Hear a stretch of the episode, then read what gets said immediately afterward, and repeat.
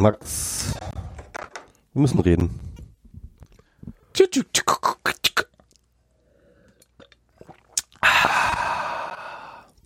Wie ist dein Kaffee? Ich trinke Wasser.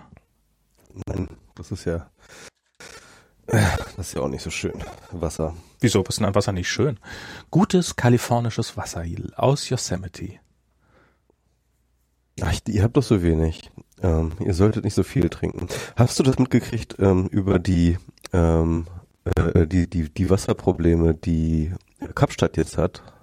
Nee, habe ich also ich habe ich habe so ich habe so am Rande gehört, aber ich habe mich nicht nicht richtig schlau drüber gemacht, aber ich habe gehört, dass es sehr sehr schlimm sein soll.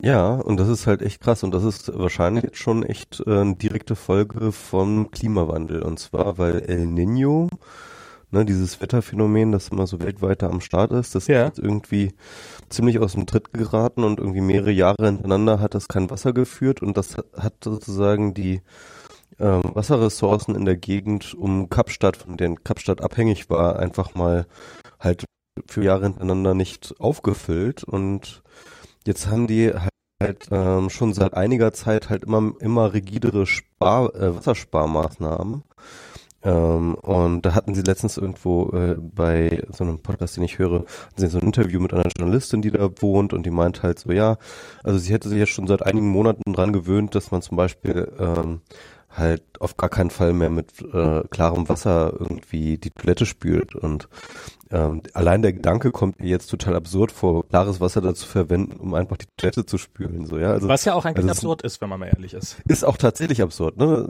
Aber im Endeffekt ähm, sind sie sozusagen ähm, halt an diesem Punkt, wo halt sozusagen jede, jedes, jede Verwendung von Wasser halt eine zusätzliche Überlegung erfordert, Krass. was halt schon echt krass ist, ne? Und ähm, äh, sie, sie, äh, sie haben auch tatsächlich sozusagen so einen Day Zero, nennen sie den. Also nicht Zero Day, sondern Day Zero, ab dem sie dann halt tatsächlich Wasser rationieren müssen für alle Leute. Also das wurde Okay. sozusagen das äh, Fließendwasser abstellen für alle Leute und dann gibt's halt nur noch Tagesrationen, die man sich dann abholen muss. Krass. Alter, dann äh, das ist echt nicht schön. Ja, das, das, das wird, das wird, das wird der eigentliche ähm, hier so Klimawandel sein und sowas, dass halt Regionen, die, die plötzlich, die, die bis, bis zu einem bestimmten Zeitpunkt in der Lage waren, ihre Bevölkerung zu versorgen, plötzlich dazu nicht mehr in der Lage sein werden und dann eben entweder massenhaft Menschen sterben werden Weil oder halt Kalifornien hatte Kalifornien hatte ja ein ähnliches Problem, ne? Irgendwie so ein bisschen Ja, also ähm, Sparpotenzial hätte es hier durchaus noch gegeben. Also es ist, ähm, also die, die, die, die Dürre ist nicht vorbei, das ist jetzt hier so ein bisschen entspannt. Wenn man heute aus dem Fenster guckt, dann sieht es heute so aus, als ob, äh, also so, es hat die, die dieses Frühjahr hat es bisher, ich weiß nicht, ob es immer noch der Fall ist, aber so vor ein paar Wochen war so die Ansage, na ja, das sieht schon alles schon ziemlich wieder nach Dürre aus. Ähm, dieses Jahr werden wir bestimmt nicht schaffen, wahrscheinlich nicht schaffen, dass es so viel regnet wie notwendig. Jetzt hat es ja aber die letzten Wochen ziemlich geschüttet, gerade letzte Nacht hat es sehr geschüttet und sowas. Und da sind ja so einzelne Tage, können ja da wirklich viel rausreißen. Das glaubt man ja immer nicht. Aber ähm, letztes, letzten Herbst war es wirklich ein Tag, Regentag im, im, im November oder sowas, der, der hier San Francisco von, oh oh, das wird knapp auf, ja, ja, wir haben genug Wasser äh, gebracht hat. Ich weiß nicht, ob das auch, also ich meine, ob der Boden sowas so schnell genug aufnehmen kann und sowas, das ist ja dann so die nächste Baustelle. Ähm, das war übrigens auch in Neuseeland so. Das war auch da haben die Leute darüber gesprochen, dass es viel zu wenig geregnet hat und viel zu trocken war, was, was, was halt überhaupt nicht so aussah, weil halt alles schön grün und saftig war. Aber die, die, wir waren da so Airbnb auf einer Farm haben wir gemacht und der hat schon erzählt, naja, mehr Wasser wäre schon gut für ihn gewesen. Und dann hat's einen Tag Bauern beschweren sich immer. Das ist immer. Und dann hat's einen Tag richtig, richtig durchgeschüttet und dann meint er, naja, das, das war jetzt auch, also dann ist halt alles wieder abgeflossen und über, übers Land geflossen. Keine Ahnung. Äh, Ist jetzt alles nur Hörensagen und sowas, aber das wird, ähm, das wird so das große Problem sein, dass halt dass halt irgendwo Bauern sich nicht mehr ernähren können und dann anfangen werden loszuziehen in die Städte und in den Städten wird's dann wird's dann zu eng werden und wird hohe Arbeitslosigkeit geben und niemand wird und das wird so zu Konflikten führen. Ähm, das ist ja auch ähm, hier, da, da, da, da sagen ja auch viele, dass das ähm, auch diesen Syrien-Konflikt mit ganz schön angeheizt hat und sowas. Ähm, dass halt, dass halt äh, die Leute auch deswegen so, so sauer waren, weil sie halt ähm, schlicht und ergreifend sich keine irgendwas, also dass halt das Wasser knapp geworden ist und, und, und sie und Ernteausfälle hatten und sowas. Und das wird, Ja, beziehungsweise der arabische Frühling allgemein, ne, ähm, hatte halt damit zu tun. Ja? Das, okay. Ja, also weil, weil tatsächlich die Ernten waren schlecht und ähm, denken mal zurück, das war ja tatsächlich dieser Gemüsehändler, der äh, in ähm, äh, wo, wo, wo war das in äh, in einem dieser nordafrikanischen Länder, oh Gott, äh, egal. Jedenfalls, äh, äh, da, da fing das ja eigentlich alles an tatsächlich, ne? Und das war dann auch tatsächlich wegen Lebensmittelpreisen Ja. und nee, aber auch vor allem äh, na, ging auch um Regulierung von, von dem Markt dort. Klar, natürlich. Das ist, ihm die Lizenz entziehen und so Kram. Aber, aber natürlich hat das auch mit, äh, sag ich mal, wirtschaftlicher Verzweifeltheit zu tun, die Ja. dann da eine Rolle spielt. ja, das wird, ich glaube, das wird noch, das, da, da, davon können wir jetzt, werden wir jetzt mehr erleben in den kommenden Jahren, fürchte ich. Und es wird noch schlimm werden. Ja, auf jeden Fall. Ach ja. Ja, ja. Ähm, aber Gott sei Dank ähm, haben wir ja ähm, schon die Lösung am Start. Ne? Blockchain. Äh, genau, Blockchain. Äh, Mit Blockchain wird das, werden wir das Klimaproblem, äh, also das ist ja schon ganz massiv in der Bearbeitung schon von Blockchain, ne? Ja, Und, das ist äh, ganz einfach. da Man nimmt einfach die Wetterdaten weltweit und schreibt die auf eine Blockchain und dann hat man da den Distributed Ledger. Dann ist die nämlich dezentral. Dann ist die dezentral. Äh, kann dann nämlich die Regierung da gar nicht mehr dran rummanipulieren. Genau, und dann ist die fälschungssicher gespeichert und schon sieht man, gibt's gar nicht. Und alles Genau. ist gut. Ja, ja, ja. World fixed one more time. Ja, und vor allem, und, und vor allem, das ist ja die, das Gute an so distributed, ne? Also wenn halt das, der Regen nicht nach Kapstadt kommt, dann packen wir den Regen einfach in die Blockchain und dann wird er halt evenly distributed und dann kommt er halt auch nach Kapstadt. So Genau. ist das.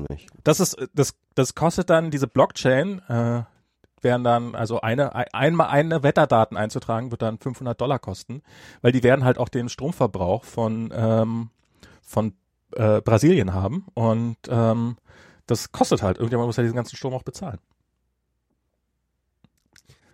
Ja, ähm, du meintest vorhin im Vorgespräch, dass du was zu Blockchain zu Genau, ich habe ich hab, ich hab was. zu- Also zum einen, was was was ich was mir aufgefallen ist, war, worüber bei also bei bei bei Bitcoin reden viele Leute über den Stromverbrauch, so wie wir gerade eben, aber niemand auf eine Art und Weise, die die die ich sinnvoll finde, weil oder ich ich finde ich finde also ich finde den Umweltaspekt finde ich sehr sehr sinnvoll, aber ähm, das interessiert nun mal viele Leute offensichtlich nicht und viele Leute, die glauben, damit Geld verdienen zu können mit Bitcoin, die scheinen das nicht so zu sehen. Und aber so, so ein Punkt, der, der irgendjemand muss diesen ganzen Strom auch bezahlen, der da durch dieses ganze, der, da, der da für den Betrieb dieser von Bitcoin draufgeht. Irgendjemand muss das bezahlen. Und ähm, und das finde ich so lustig, dass da, dass, dass ich da noch nie irgendwelche Rechnungen gesehen habe zu. Wie viel Prozent des Bitcoin-Werts gerade eigentlich äh, nur schon abgeschriebener Verlust ist für ähm, ja, das haben wir für, das für Strom draufgegangen und für die ganzen Computer, auf denen wir das Ganze berechnen. Und das, ähm, weil, wenn, wenn, wie viel, wie viel im Augenblick, sagen wir mal Portugal oder sowas, ist ja immer, immer das nächstgrößere Land. Israel sind wir gerade. Israel, Gerade okay. Israel, ja. Hm. Also wenn, wenn, wenn äh, Bitcoin jetzt so viel Strom verbraucht, wie, wie Israel ähm, äh, an Strom verbraucht, dann muss man auch ziemlich viel Geld, ich sage jetzt nicht so viel Geld wie Israel dafür zahlen, weil äh, die Bitcoin-Miner stehen ja tendenziell in Regionen, die deutlich günstiger sind, wo es relativ günstigen Strom gibt. Aber kostenlos ist der halt auch nicht. Und das ist halt auch schon teurer Strom, der da fließt. Und ähm, sozusagen, wenn man, wenn, wenn man so ein relativ kleines Netzwerk mit mit dem, wo ein paar Millionen Leute, äh, wie viele, wie viele, gibt es irgendwo Zahlen, wie viele Leute Bitcoins besitzen, so Pi mal Daumen? Sagen wir ein paar, Mil ein paar Millionen Leute, äh, das von ein paar Millionen Leuten finanziert wird. Ähm, und das Stromkosten verursacht äh, in einer Region in the same ballpark wie, wie, wie Israel, dann wie wollt ihr dieses Geld jemals wiedersehen? Das finde ich so lustig. Ich glaube, ich glaube Bitcoin. Ja, die einzelnen Miner ähm, sehen das Geld einfach in dem Sinne wieder, indem sie es einfach umtauschen. Ne? Also solange das Ponzi-Scheme sozusagen Ja. aufrechterhalten wird, ist ja alles gut. Ne? Genau, aber in dem Moment, in dem du einen Bitcoin kaufst, ist halt ein Großteil des, des, des, des Werts des Geldes, was du bezahlt hast, ist eigentlich nur dafür draufgegangen, Stromrechnungen zu bezahlen und die Computer zu bezahlen, die die Bitcoins erzeugen. So, ähm, mehr ist mehr, so und und das Ach, ich glaube auch ein ganz guter Gewinn bei den derzeitigen Bitcoin. Ja, da wird, noch, sagen oder? wir mal, die Hälfte ist Gewinn. Aber sagen wir mal die Hälfte, die, oder äh, ich würde schätzen wahrscheinlich ein bisschen mehr als die Hälfte, aber sagen wir mal die Hälfte äh, von den, wenn du jetzt gerade irgendwie, was kostet so ein Bitcoin, gerade wenn du irgendwie für 8000 Dollar Bitcoin kaufst, äh, sagen wir mal 4000 Dollar sind da Strom- und Computerkosten, Hardwarekosten. Die, die quasi, das ist abgeschriebenes Geld. Die sind bei 6700. 6700, dann sagen wir. Oh. Schon wieder, schon wieder gefallen. Schon wieder gefallen, krass, okay. Ähm, und, und dieses Geld ist, ist, ist weg. Das ist erstmal aus diesem Netzwerk rausgezogen. Das ist, wenn ich irgendwo, ne, und, und ähm, wenn jetzt das, äh, um das Netzwerk weiter zu betreiben, um Bitcoin weiter zu betreiben, wird weiterhin Geld gebraucht. Und solange da so viele Miner dran beteiligt sind, müssen die halt irgendwie diesen, müssen, müssen die halt irgendwie diese, diesen Strom und diese Computer bezahlen, mit denen sie das ganze Mining machen. Und das können sie entweder, also klar, das müssen sie erstmal vorschießen aus eigener Tasche. Aber das wollen die ja irgendwann wieder haben. Und entweder gehen die dabei drauf und gehen pleite und das ganze Netz bricht zusammen, oder sie kriegen ihr Geld und dann muss es halt der Nächste bezahlen, der den Bitcoin kauft. Und das ist, das finde ich ist so, so, also das, das ist ein Netzwerk, aus dem die ganze Zeit über in großem Stil Geld abgezogen wird und niemand scheint sich einen Kopf darum zu machen. Das ist, wenn ich irgendwie, ähm, wenn ich irgendwie in eine Firma investieren würde und ähm, und, und mir würde jemand sagen, ähm, ja, und die Hälfte unseres Geldes ist jetzt äh, draufgegangen, um alte Schulden zu bezahlen. Dann würde ich sagen, und, und das ist einfach weg. würde ich sagen, äh, Moment mal, wolltet ihr das nicht investieren, um damit irgendwie tolle Infrastruktur aufzubauen oder tolle Software zu schreiben oder sowas? Aber bei Bitcoin, dass da einfach ein wesentlicher Teil des Geldes einfach nur für Strom drauf geht, ähm, scheint, scheint im Augenblick noch niemand zu interessieren. Das, das fand ich das, finde ich das eine, was irgendwie, warum findet das so wenig Beachtung? Finde ich irgendwie merkwürdig. Naja, es sind halt Kosten und solange die Kosten von den Gewinnen ähm, äh, gedeckt sind, ist das jetzt wirtschaftlich kein großes Problem. Ne? Also Kosten hat auch jedes andere Unternehmen für alles Mögliche. Ja, natürlich hast du hast du immer Kosten, aber ähm, das ist ja also ähm, wo, wo ist der also Gewinn de, der Gewinn, den du mit Bitcoin machst, der entsteht ja nicht dadurch, dass ähm, dass du dass du dass, dass also wenn wenn du jetzt Bitcoins kaufst, dann geht, gehst du ja nicht davon aus, dass das dass der Bitcoin irgendwas erwirtschaftet, sondern das ist ja genauso gut, als ob du irgendwie einen 100 Euro Schein im Schrank liegen hast. Ähm, da gehst du ja auch nicht davon aus, dass der was erwirtschaftet, sondern die, deine einzige Hoffnung, dass der Bit, dass du den Bitcoin eines Tages für mehr verkaufen kannst, ist ja, weil irgendjemand äh, mehr bezahlt, als du dafür bezahlt hast. Dass dir jemand mehr dafür gibt, als du dafür mal gegeben hast. Und und das heißt, dass bis dahin ähm, und und ich würde sagen, dass ein Teil dieses ganzen Netzwerks einfach frisst einfach Geld auf, also es geht Geld verloren. Und ähm, nicht nur nicht nur sozusagen, dass also was weiß ich was, wenn du Gold hast, wenn du einen Goldbarren zu Hause hinlegst, ähm, was natürlich sowieso niemand macht, aber egal, wenn, wenn du einen Goldbarren bei dir zu Hause äh, liegen hast, dann kannst du ja schon die berechtigte Hoffnung haben, dass der irgendwann mal mehr wert ist, als er als, als er dich vorher gekostet hat. Und solange wie er da liegt, kostet er dich ja auch nichts. Und, ähm, und, so, sondern liegt da einfach nur rum. Und dann kannst du schon darauf hoffen, dass er, naja, irgendwann wird er vielleicht mal 10, 20 Prozent mehr wert sein, als er jetzt ist. Ich weiß nicht, ob das eine gute Geldanlageform ist, aber es gibt Leute, die darauf vertrauen. Bei Bitcoin hingegen ist es so, du kannst es ja nicht einfach nehmen und in dein, und, äh, und hinlegen. Also kannst du schon, kannst, kannst du glauben, dass das der Fall wäre. Aber in dem Moment, in dem dieses, dieses Netzwerk nicht mehr läuft, dieses Bitcoin-Netzwerk, wäre dein Bitcoin automatisch wertlos. Also du bist ja darauf angewiesen, dass, dass, dass, dass dieses Geld weiter fließt in dieses Bitcoin-Netzwerk hinein. Und in dem Moment, und, und dein, der Wert deines Bitcoins hängt ja auch direkt davon ab, wie hoch sind die Betriebskosten dieses ganzen Netzes, weil das ist halt äh, sozusagen ähm, verstehst ist das, ist das verständlich, was ich hier sage, oder das macht das total, oder ist das total unverständlich? Ich bin mir sicher, dass es Sinn macht, aber ich, äh, ich weiß nicht, ob es unverständlich ist.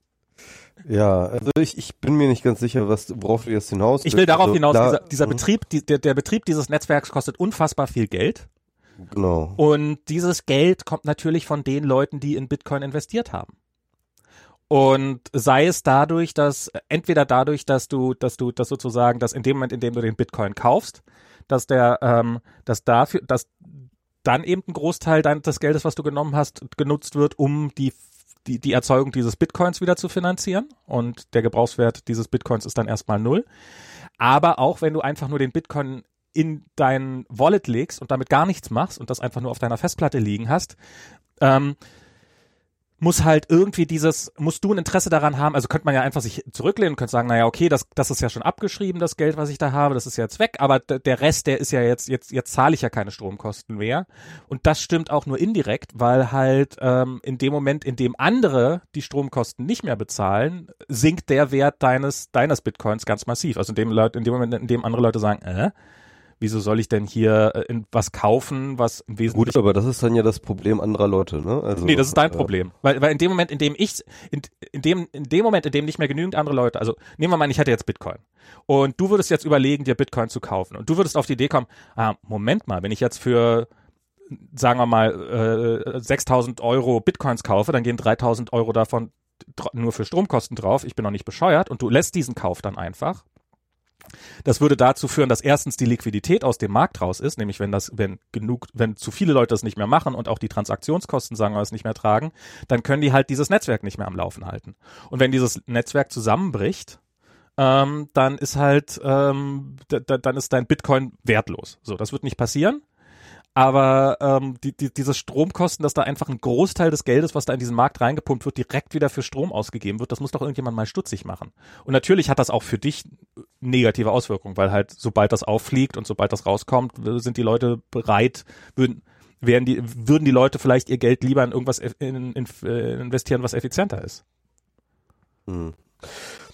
Ja, also ich, ich, ich glaube schon, ganz ehrlich, dass die Leute das wissen, dass das, äh, dass da viel Geld, äh, viel, also im Endeffekt die hauptsächlichen Kosten in Energie gesteckt werden. Ähm, aber ja, ich aber glaube, das ist halt einfach, herkommen? Ja, einfach, äh, das ist halt Spekulation. Es geht hier nicht irgendwie um, um tatsächliche Wirtschaftlichkeit oder, oder Effizienz oder so. Am, am Ende geht es halt nur darum, wirst du das Geld, wirst du deine Investition für mehr Geld los, als du sie eingekauft hast. Genau. Damit kannst du natürlich total daneben liegen. Also es kann natürlich sein, dass eben Coin abstürzt.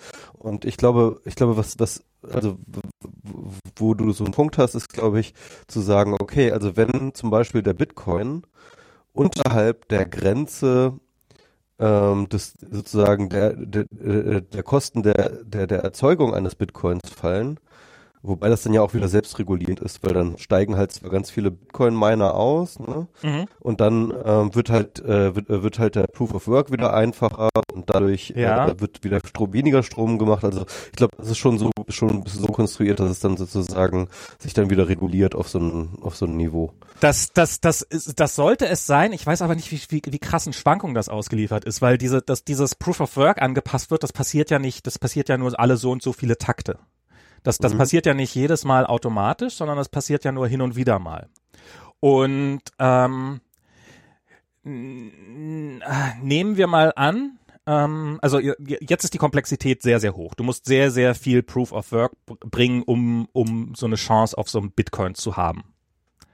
Mhm. Und nehmen wir mal an, dass du sozusagen im Durchschnitt kostet dich das, sagen wir mal jetzt äh, 3000 Euro, dieses, dieses, dieses Geld. Äh, Im Durchschnitt kostet es jetzt im Augenblick gerade, sagen wir, 3000 Euro, diese, diese, diese Bitcoins zu, zu meinen. Und nehmen wir mal an, Bitcoin zu meinen, ja. ja, nehmen wir mal an, es würde jetzt irgendwie im Augenblick gerade noch eine Woche dauern, bis der Proof of Work wieder angepasst wird, die Komplexität dieses ganzen Problems. Das ist, das passiert so.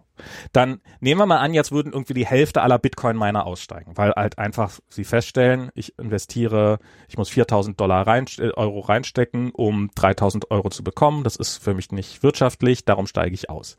Dann würde ja erstmal die, die, die Proof, die, die, die Komplexität nicht angepasst werden, sondern was erstmal passieren würde, ist ja einfach, dass alles weitergehen würde und dass es halt nur halb so viele, dass, dass der Takt verdoppelt werden würde von in dem sozusagen Bitcoins also es würde, es würde doppelt, weil nur halb so viele Miner sind, würde es ungefähr doppelt so lange dauern, bis die Miner dann ein, äh, den neuen Block verifiziert haben.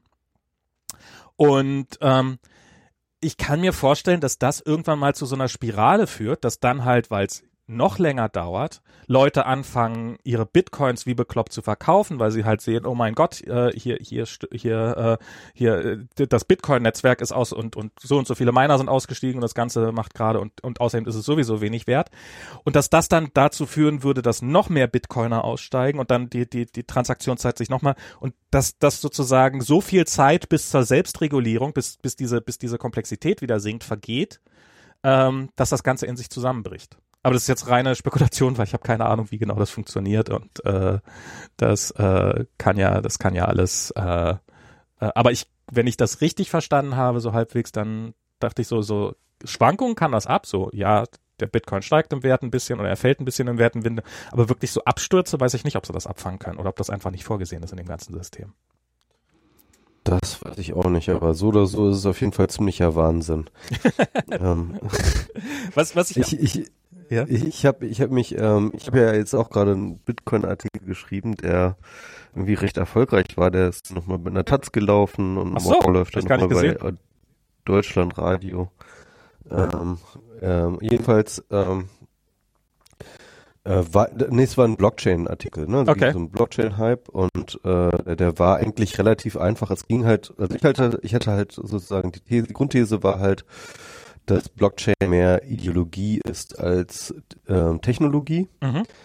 Und ähm, ich habe also am Anfang so ein bisschen Blockchain erklär, er, erklärt und dann aber ähm, gesagt, dass im Endeffekt sozusagen das einzige Kernfeature ist eben die Dezentralität. Eigentlich kann man damit nichts anderes machen, als man mit jeder fucking Datenbank machen kann. Und das einzige Feature ist die Dezentralität. Und das heißt, mit anderen Worten, man muss halt erst, äh, äh, im Endeffekt steht dahinter, und das stimmt ja auch, dass sozusagen die, diese libertäre Logik oder diese libertäre Ideologie zu sagen, ähm, ähm, wir brauchen keine Institutionen, wir, wir wollen keine Banken, wir wollen keine Zentralbanken, wir wollen keine Institutionen. Und äh, Blockchain ist eine Wette gegen Vertrauen in Institutionen, habe ich das so runtergebrochen. Ne? Hm. Und, ähm, und, und dann habe ich halt irgendwie gesagt, also äh, wenn man aber sozusagen dieser ähm, Ideologie nicht anhängt, dass man ähm, Institutionen oder sag ich mal Zentren ne, irgendwie ähm, grundsätzlich nicht vertrauen sollte, dann ist Blockchain nur die ineffizienteste Datenbank der Welt. Sag mal, dein, deine, deine, ähm, dein Sound klingt gerade ganz furchtbar irgendwie. Bin Ja. schon wieder abgehackt oder was? Ja, so wuff, wuff, wuff. Keine Ahnung, woher das kommt. Das klingt immer so. Ähm, Hm, hm, hm, hm. Na gut. ja, probieren wir mal. Ich guck mal, wie es weitergeht. Ich wollte es nur sagen, vielleicht muss man es im Zweifelsfall nochmal versuchen.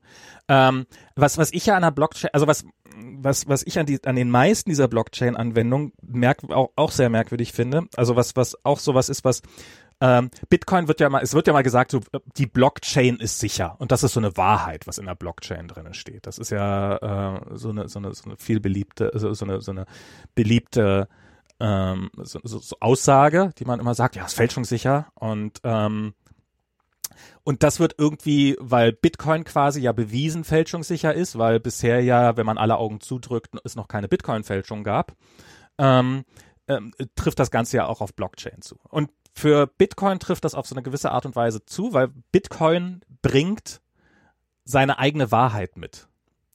Also das ist das ist sowas, was glaube ich, guck mal, also ähm, Bitcoin funktioniert ja eigentlich so, dass halt ähm, es- Bitcoin ist ja nichts weiter als irgendwie ist ja ein ähm, ein Kontostand. Jeder hat einen Kontostand, du kannst dir ein Konto anlegen und jeder hat einen Kontostand und wenn du dein Konto anlegst, dann ist der Kontostand erstmal, sagen wir mal, bei null. Und und ähm, und Bitcoin nimmt keinerlei Daten von außen entgegen. Und ich, das, das ist, glaube ich, ein sehr, sehr wichtiges Prinzip dabei. Jeder Bitcoin, der jemals entstanden ist, ist innerhalb von Bitcoin entstanden. Also ähm, es ist jeder, jeder Bitcoin, der jemals entstanden ist, ist als Teil des, der, der Software entstanden. Es hat nie jemand irgendwie gesagt, so jetzt äh, kriegt XYZ hat jetzt einfach 500 Bitcoins per Definition, Fiat sozusagen. Also das ist das ist ja auch immer das Argument, was die Leute gerne nehmen. Ja, ist ja keine Fiat-Währung, man kann ja nicht einfach sagen, man hat Geld. Na doch, im Endeffekt ist es so, man kann genauso sagen, man hat Geld. Ähm, aber das ist halt nach den, das Geld wird ausschließlich nach der Regeln, nach den Regeln von Bitcoin erzeugt. Und innerhalb von Aus- Bitcoin. Es gibt, gibt eine Ausnahme, und zwar die äh, Exchange Rate, die ist zwar nicht wirklich Teil des Systems, aber doch irgendwie schon. Ne? Also du hast Nee, die ist ja nicht Teil des Systems. Äh, jein, ähm, das, kannst du so nicht sagen. Also äh, du hast zwar recht, äh, dass halt der Dollar oder der Euro dann im System keine Rolle spielt, aber es spielt eine Rolle, wie der Exchange-Wert zum Euro oder zum Dollar ist, ähm, wie sich die einzelnen Akteure von Bitcoin verhalten. Naja, nee, also, nee, aber, aber rein technisch gesehen, äh, ja, also klar, also was du nachher mit deinen Bitcoins anstellst als Person, ähm, das, das ist, das hat natürlich, darauf hat natürlich der, der, die genau. Austauschrate. Da wird durchaus manipuliert. Es gibt ja nein, nein, auch klar, Spielen, nee, nee, nee, natürlich. Zeigen, dass dort halt auch Leute äh, äh, halt halt äh, äh, diese diese Rates manipulieren, ich, indem ich, sie ganz schnell ganz viel Bitcoin kaufen und dann wieder fallen lassen. Ja, so Dump and Pump Schemes und sowas. Ja, genau. natürlich, genau. natürlich, äh, gar keine Frage. Also natürlich wird da massenhaft. Man kann auch, man könnte auch behaupten, dass Bitcoin komplett ein Dump and, äh, Dump and Pump Scheme wäre, weil die weil es im Endeffekt doch so wenige Transaktionen nur gibt, dass es ähm, dass es dass es einfach kein ähm, dass es einfach kein, äh, dass, dass, dass es einfach relativ relativ einfach ist, das zu dumpen und und also die, mhm. das aufzubauschen und sowas. Aber darauf will ich noch gar nicht. Ich will wirklich erstmal auf der rein technischen Ebene, auf der ganz ganz untersten Ebene beim Bitcoin-Protokoll. Also das Bitcoin-Protokoll ist halt ein in sich geschlossenes System. Es ist ähm, jeder Bitcoin, der jemals bewegt wird von einem Konto auf einen anderen, ist innerhalb von Bitcoin erzeugt worden und darum kannst du auch jeden Bitcoin beliebig nachverfolgen. Und das ist, glaube ich, was, was für viele so, so extrem dieses, dieses, ähm, die, die, dieser, die, diesen Reiz von Bitcoin ausmacht, dass da halt nicht irgendwie eine Regierung kommen kann und sagen kann, so, hier haben wir jetzt mal einen Koffer mit 100 Milliarden, der ist jetzt zufälligerweise einer da, weil den haben wir gedruckt und wir dürfen das drucken. Und das ist halt bei Bitcoin so, ich mache jetzt mal ein Sternchen dran, nicht möglich. Ähm, und ähm, außer eben die Regeln werden geändert und die Software wird geändert und die wird dann für alle geändert und so. So. Und das ist aber bei den aller, aller, allermeisten Blockchain-Anwendungen, von denen man so hört, nicht mehr der Fall. Also was weiß ich was. Nehmen wir mal an, ich würde jetzt das, was vorhin gebrachte Beispiel, ich würde eine Wetterdatenbank aufbauen wollen. Und ähm, ich würde einfach sagen, ich schreibe all diese Daten. Also ich habe weltweit habe ich Wetterstationen, mehrere tausend, Millionen, was weiß ich was, wie viele, und die liefern immer gerade die aktuellen Wetterdaten und nehmen die und schreiben in die Blockchain und signieren das Ganze und dann ist es in der Blockchain drin. So und dann sagt ihr irgendwie, dass dass die Blockchain für heute ähm, äh, 15 Uhr ist die Temperatur in San Francisco 18 Grad Celsius. Und ähm, Nehmen wir mal an, so, und, und das würde dann, ja, für immer unverändert in dieser Blockchain drinne stehen. Das heißt aber nicht, dass diese Temperaturwerte stimmen, sondern die sind natürlich immer nur so korrekt, wie, wie die Daten, die dein Thermometer liefert. Beziehungsweise die kann man natürlich auch fälschen. Das Thermometer könnte jetzt, man könnte einfach eine, eine Kerze, äh, ein Feuer an das, an die, an die, das Thermometer dran halten, dann würde es anzeigen, dass die Temperatur in San Francisco plötzlich deutlich höher ist. Oder man kann es in den Kühlschrank legen, dann wäre die plötzlich deutlich niedriger. Und das ist halt Bitcoin und Ethereum sicherlich auch und sowas, so, so Währungssysteme, die funktionieren, die haben dadurch ihre Wahrheit in sich selber definiert, dass sie halt von außen keinerlei Daten annehmen, sondern dass alles sozusagen sich wieder nur aus sich selbst heraus ergibt. Das mhm. ist aber bei den meisten anderen Bitcoin-Anwendungen oder Blockchain-Anwendungen nicht mehr der Fall. Die nehmen nämlich irgendwelche Daten von außen entgegen. Und damit ist die ganze Blockchain genauso, genauso, genauso leicht zu fälschen, wie diese Daten zu fälschen sind. Also ein, schönes Beispiel, was ich immer finde, dass jetzt, dass jetzt ja gesagt wird, so, ja, Blockchain-Anwendung, wir brauchen hier ähm, äh, für, äh, um, um, ähm, um Schulabschlüsse zu, zu dokumentieren. Man schreibt die in eine, man schreibt die in eine Blockchain rein, diese Schulabschlüsse, und ähm, dann sind die fälschungssicher. Und dann kann nie wieder jemand mit irgendwie einem gefälschten Dokument ankommen und kann, kann sich irgendwie einen Job schnappen oder irgendwie sowas. Und das wird den Wert von, von Schulabschlüssen deutlich erhöhen. Und das stimmt, man kann diese nicht mehr fälschen, aber man kann niemals sich genauso wenig sicher sein wie jetzt, dass diese, dass diese, dass diese Schulabschlüsse, die überhaupt einmal eingetragen werden in die Blockchain, echt sind. Also man, ja, genau. man kann einfach, wenn irgendeine Fake-Universität weiterhin Fake-Diploma rausschmeißt und die dann in die Blockchain schreibt, dann sind die genauso fake wie vorher. Und dann, dann ist das nämlich, dann ist das ganze System überhaupt nicht mehr dezentral, weil dann brauchst du wieder außerhalb des ganzen Systems eine Instanz, die für dich sagt, verifiziert, ja, dieser Abschluss ist tatsächlich ein echter Abschluss und ist kein Fake-Abschluss. Und damit hast du diese ganze Dezentralität wieder zerstört, weil du brauchst wieder eine zentrale Instanz, die die die die die die Garantie für die Echtheit oder die die Validität dieser Daten übernimmt. Genau, das ist nämlich der springende Punkt. Ne? Das, das Versprechen von Blockchain ist ja sozusagen Transaktion zwischen äh, Leuten, die sich nicht vertrauen. Ja? Genau. Und Im Endeffekt ähm, ist das dann ja wieder aufgehoben, weil du musst halt vertrauen, dass halt schon in die Blockchain nicht gelogen, reingelogen wird. Ja? Genau. Und Bitcoin, wie gesagt, halt stellt das sicher, indem es einfach keine Daten von außen entgegennimmt. Aber so eine Blockchain, die solche Daten entgegennimmt, ist wie ein Bitcoin, wo man beim Anlegen eines Kontos einfach eingeben könnte auf der Kommandozeile, äh, wie viel Bitcoin hast du eigentlich? Und dann sagst du, äh, 500 Millionen? Und dann sagt Bitcoin, okay, 500 Millionen wird schon stimmen. Und es ist ganz offensichtlich, dass dieses, dass, dass, dass so ein Bitcoin niemals funktionieren könnte.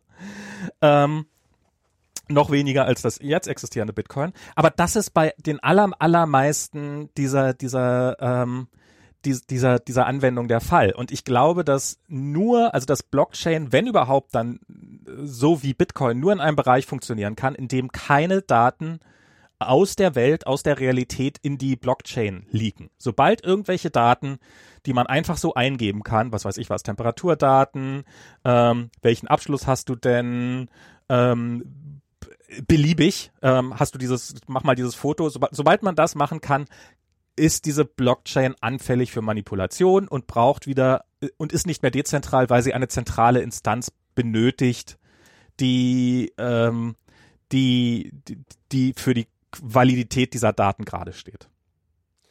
Aber äh, du musst auch die ganzen anderen Vorteile noch bedenken, ja. ja. Zum Beispiel ähm, äh, längere Transaktionszeiten, äh, äh, aufwendigere Speicherung, äh, teurer.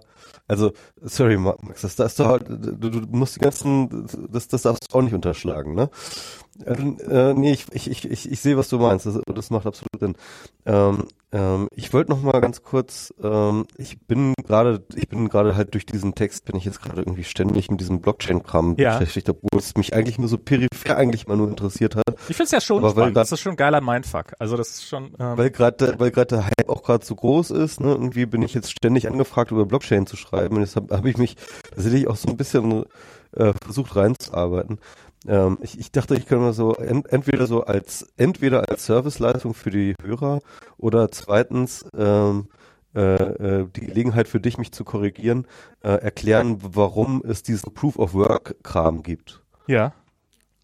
Also, ne, also was ich mir ähm, angelesen habe, ist halt, also eine Blockchain erstmal, das Prinzip ist ja im Endeffekt, dass man ähm, sozusagen jetzt bei Bitcoin-Transaktionen oder was auch immer eben solche Blocks reinschreibt, also so eine Art Datei, die dann halt ähm, gehasht wird, also im kryptografischen Hash, mhm. und der Hash wiederum Teil des nächsten Blocks wird. Und somit sozusagen so eine kryptografische Verkettung stattfindet, wo dann halt sozusagen kein Block mehr geändert wird ohne dass die Kette insgesamt ungültig wird. Und das funktioniert ja erstmal ganz gut, bis dann jemand sagt, okay, äh, ich schneide einfach mal äh, die letzten drei äh, Blocks ab, ja, und fälsche einfach die nächsten drei Blöcke, weil dann, das kann man dann ja machen, weil dann kann man ja sozusagen selber die Hash generieren und dann kann man ja eine, sage ich mal, kryptografisch gültige Blockchain auch herstellen. Und um das zu verhindern, ähm, äh, äh, gibt es diesen Proof of Work Mechanismus. Das heißt also, jeder Block hat dann nochmal einen Wert für diesen Proof of Work, der halt sich aus einer ja, eben mathematischen, äh, kryptografischen Gleichung, die auf den Block zugeschrieben ist und äh, äh, ange angelegt ist und eben entsprechend schwer ist. Und, äh, und dieser Schwierigkeitsgrad äh, ist deswegen auch so hoch oder steigt deswegen die ganze Zeit, damit ein Angreifer ähm, der sozusagen genau diesen Angriff machen würde, nämlich halt sozusagen die letzten Blöcke fälschen oder den letzten Block fälschen oder wie auch immer, ähm, ähm, sozusagen genauso viel ähm, äh, Rechenpower aufbringen müsste, um eben diesen Proof of Work, genau, ach ja, der, also das Protokoll selber, das Blockchain-Protokoll selber ähm, wählt zwischen zwei ähm, Ketten, ne, also zwischen zwei äh, Blockchain-Ketten, die miteinander konkurrieren, die halt sozusagen sich widersprechen, mhm. wählt es immer die mit dem höheren äh, Proof of Work Wert aus, aus, automatisch, ja. Ja. Das heißt also, das heißt also erst dann, wenn du sozusagen eine Blockchain herstellst, die in ihrem letzten Block einen höheren Proof of Work äh, Wert als äh, äh, den aktuellen hast, kannst du sozusagen die Blockchain fälschen oder halt einen Block in der Blockchain fälschen. Ja, oder den letzten Block in der Blockchain fälschen. Und, und dafür braucht man dann eben die entsprechende Prozessor-Power, nämlich halt sich mit dem Blockchain-Miner-Netzwerk äh, in in komplett anzulegen, ne? also sozusagen dort mit zu konkurrieren. Sag mal, Und, Michi, ganz kurz, ja? äh, bist du, bist du, kannst, kannst du irgendwas an deinem WLAN machen? Nein. Ah. Scheiße. Bin ich schon wieder abgehackt? Ja, die ganze Zeit, also so im zwei Sekunden Takt. Wupp, wupp, wupp, wupp. Sorry, kann ich nicht. Hat man jetzt irgendwas verstanden oder? Man hat's, man versteht's, aber es ist sehr, sehr anstrengend. Darum frage ich. Also ich, ich würde es jetzt nicht deswegen abbrechen, äh, nicht deswegen abbrechen, aber es ist, es ist leider sehr, sehr anstrengend. Ja, das ist das Problem mit diesem WLAN hier. Ich, ich kann hier nicht ran an, ja. an, an, äh, äh, ans, ans Kabel. Das geht hier nicht. Das ist einfach. Das ist, das ist das große Nachteil in diesem Büro. Der einzige große Nachteil, aber. Hm, okay. Ja, also, ja. aber, aber das äh, fand ich jetzt mal so interessant. Und dann habe ich mich auch. Also, also jetzt, jetzt zu Proof of Work. Ich glaube, ich glaube, Proof of Work hat zwei Sach äh, zwei, zwei Eigenschaften. Die eine Eigenschaft ist, ähm, Mehrheiten herzustellen. Das ist so ähnlich, wie du das gerade gesagt hast. Also ich, ich man, man könnte es auch anders machen. Man könnte auch einfach sagen, innerhalb eines solchen Systems. Also wie funktioniert die Blockchain? Die Blockchain funktioniert so: Jemand verifiziert, jemand rechnet sozusagen den nächsten Block aus und signiert den mit dem Hash und sagt hier, ich unterschreibe hiermit, dass der, dass der, dass der andere, dass der andere, dass, dass das alles korrekt ist. Und dann sagt halt, sagen wir mal, es gibt da noch zwei, gibt da noch zwei weitere Systeme in dem Ganzen, zwei weitere Miner und die rechnen das dann nach und sagen dann, ähm, ja, das stimmt. So, das ist der Konsens, der da hergestellt wird. Sozusagen in dem Moment, in dem 50 Prozent der Miner der Meinung sind, oder in dem jeder Miner, der das akzeptiert, ist Teil des ganzen Netzwerks. Und die und dadurch, dass sozusagen es wird über Mehrheitsverhältnisse wird wird ähm, wird bestimmt, wer hat wer hat äh, die wer hat Recht sozusagen. Das ist quasi ein Abstimmungsergebnis. So, das äh, ist nee, nee, nee, das ist aber das ist aber Proof of uh, Stake eigentlich. Nee, nee, nee, nee, nee nein, ich, ich meine jetzt erstmal, ich meine weder das eine noch das andere. So, weil weil äh, ich ich meine, ich ich ich will jetzt einfach mal wie wie funktioniert die Logik dahinter? So, das funktioniert aber nicht, was ich gerade beschrieben habe, weil also sozusagen jeder hat eine Stimme, weil im Internet ist natürlich immer die Frage, was ist ein jeder? In dem Moment, in dem ich mir beliebig viele ähm, Identitäten erzeugen kann, könnte ich ja auch beliebig viele Abstimmungsergebnisse. Ich könnte ja einfach der eine Miner könnte ja hinkommen und könnte sagen, ich erzeuge jetzt äh, im Augenblick sind es drei Miner insgesamt, ich erzeuge jetzt fünf Miner oder fünf Abstimmungsidentitäten und schon kann ich die, die echten überstimmen. Und dann würde so quasi so ein Wettkampf anfangen, ähm, wie viel, ähm, wie viel, würde so ein Wettkampf anfangen, äh, wie viele Identitäten kann ich wie schnell erzeugen, wie viele Twitter-Bots oder sowas. Das ist mhm. der gleiche Grund, warum so Twitter-Abstimmungen oder sowas natürlich alle total für den Arsch sind, weil jeder beliebige, beliebig viele Twitter-Accounts sich anlegen kann. So, ähm, und um dieses, und dieses Problem musst du irgendwie lösen. Dieses, dass jeder sonst, also dass du brauchst irgendeine Form von, von Zählmechanismus, die nicht einfach fälschbar ist. Und dafür gibt es mehrere Möglichkeiten. Dafür gibt es eben Proof of Work zum Beispiel. Das ist halt einfach, du beweist, dass du, ähm, dass du, dass du, dass du äh, eine Identität oder du, du, du hast so viel Stimmenanteil, wie du Arbeit rein investierst. Wenn du mehr, wenn du bereit bist, mehr Arbeit rein zu investieren, good for you, dann hast du halt mehr Stimmen. Aber es ist sozusagen darauf angelegt, dass du diese physische Begrenzung hast. Das kannst du auch bei Proof of Stake, ist halt dieses, dieses das entsprechende andere. Aber ganz, ganz kurz, das ist aber nicht richtig, soweit ich Sondern? weiß. Also, ähm, also es ist nicht so, dass du eine Stimme hast, sondern im Endeffekt hast du diese ganzen Miner, die konkurrieren darum, als erstes äh, sozusagen die Rechenaufgabe zu einem Block zu lösen. Ja, ja, aber das. Und derjenige, der die, der, der die Rechenaufgabe löst, signiert den Block mit äh, dieser, äh, mit dem Ergebnis seines Proof of Works ja. und kassiert dafür die Bitcoin. Ja, ja, genau. Ist nicht so, dass die irgendwie abstimmen. Das ist nicht Na so doch, die, die, die, diese Bitcoins, also die, der, der schreibt das ja drauf. Also die, die Bitcoins kassiert er ja, indem er halt reinschreibt in die Transaktion, so, ähm, sowieso kriegt so und so viel und so und so viel kriegt über, also ich, äh, X hat auf Y überwiesen und Y hat zu Z überwiesen und A hat zu B überwiesen und außerdem kriege ich 25 Bitcoins out of thin air. Also die werden einfach erzeugt in dem Moment. So, und das schreibt er in den Blog rein. Und das kann ich, das, das kann jeder machen. Also das ist nicht so, dass da irgendwie die Bitcoins von irgendjemandem zugeteilt werden oder sowas, sondern ich könnte jetzt hier hingehen, könnte jetzt einen Hash machen, könnte das auf einem Blockchain draufschreiben und hätte 25 Bitcoins. Das Problem daran wäre, ähm, das würde halt niemand anders akzeptieren innerhalb dieses ganzen Netzwerks. Und das, das, das ist das, wo dieses, dieses Konsensusprinzip, dieses Abstimmungsprinzip reinkommt. Dass es geht, ja, du musst als erstes sozusagen diese Aufgabe gelöst haben und dann musst du halt deine Lösung verteilen an die anderen, meiner, und die müssen dann halt bestätigen, ja, stimmt, der hat das Recht und dann schreiben sie halt, schreiben sie halt ihren Block drauf und, und, und akzeptieren den. Genau, aber die, die, die machen das automatisch Und zwar anhand des Proof of Work Werts. Also wer hat den höheren Proof of Work Wert?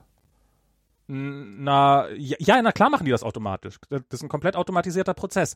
Aber es ist sozusagen, es ist, ähm, jeder Einzelne könnte, ähm, aber, aber wenn du das halt wieder, äh, jetzt wieder im Unterschied zu diesem Abstimmungsverfahren, ähm, wenn du halt bei einem, bei einer Abstimmung könnten, könnten halt, könnte ein Miner so tun, als wäre er 500 Miner und könnte damit jederzeit dieses gesamte Netzwerk übernehmen und dann könnten würden halt die anderen äh, würde halt sozusagen die Bitcoin Chain immer das übernehmen, was was am meisten was, was am meisten wo am meisten gesagt haben, ja, das stimmt so.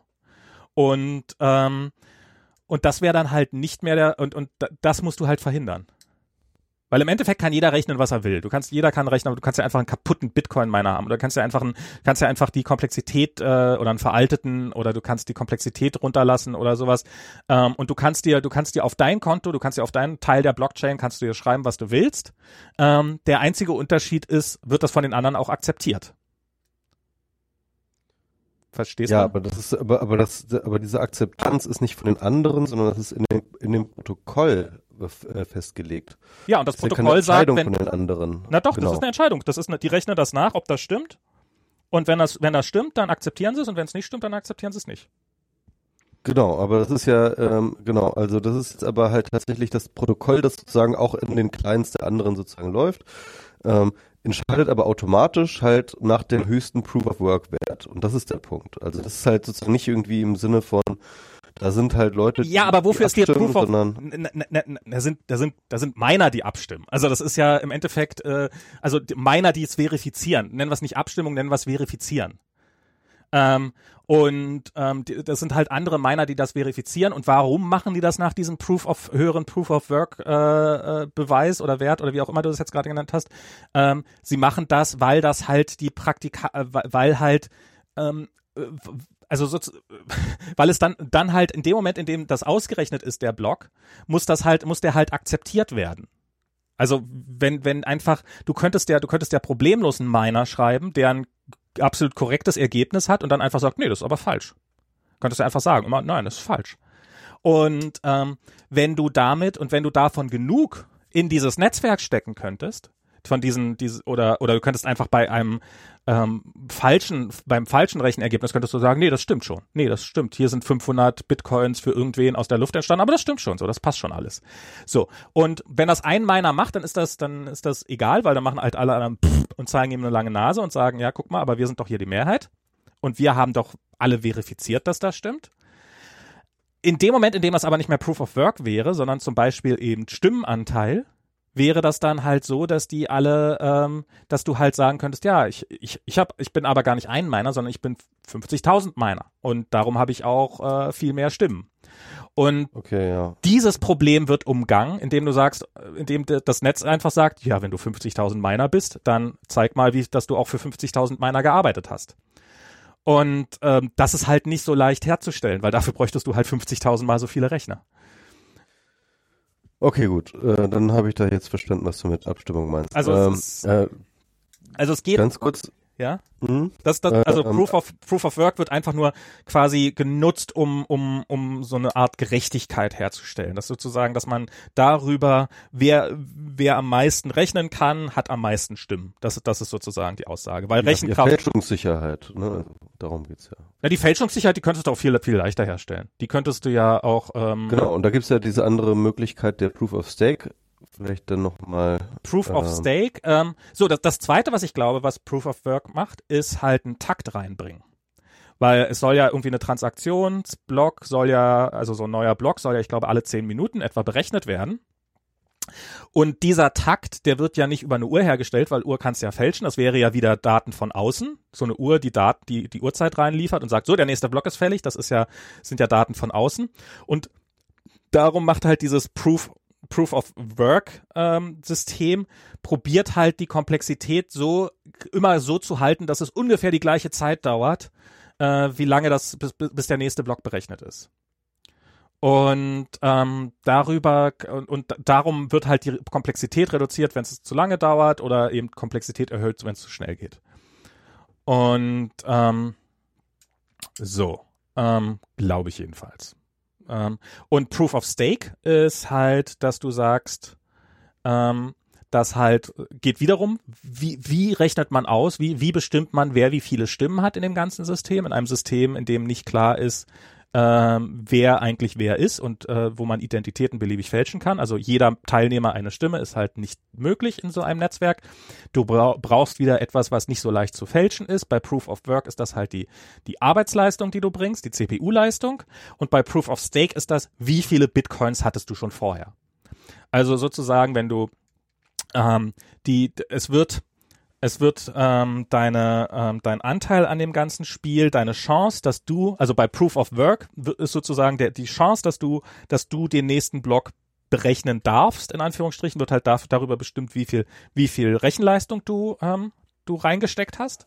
Und bei Proof of Stake wird es darüber gemacht, wie viele Bitcoins hast du. Wenn du zehn Bitcoins hast, hast du quasi zehn, Bit, zehn Stimmen. Wenn du ein Bitcoin hast, hast du eine Stimme. Wenn du ähm, und deine Chancen, dass du, dass dein Block der nächste ist, ist halt ähm, ist halt ähm, steigt halt mit mit der Zahl deiner Bitcoins, äh, wie das halt im Kapitalismus so ist. Jeder je, je, je mehr Geld du hast, desto mehr Stimmen hast du. Und ähm, wenn du diese Berechnung falsch machst, dann ist dein Geld einfach weg. Also das ist quasi das Geld, was du bereit bist zu setzen, äh, damit du den nächsten berechnen darfst. Und wenn du diese Berechnung falsch machst, dann ist dein Geld halt äh, im Zweifelsfall einfach weg, wenn die von den anderen nicht akzeptiert wird.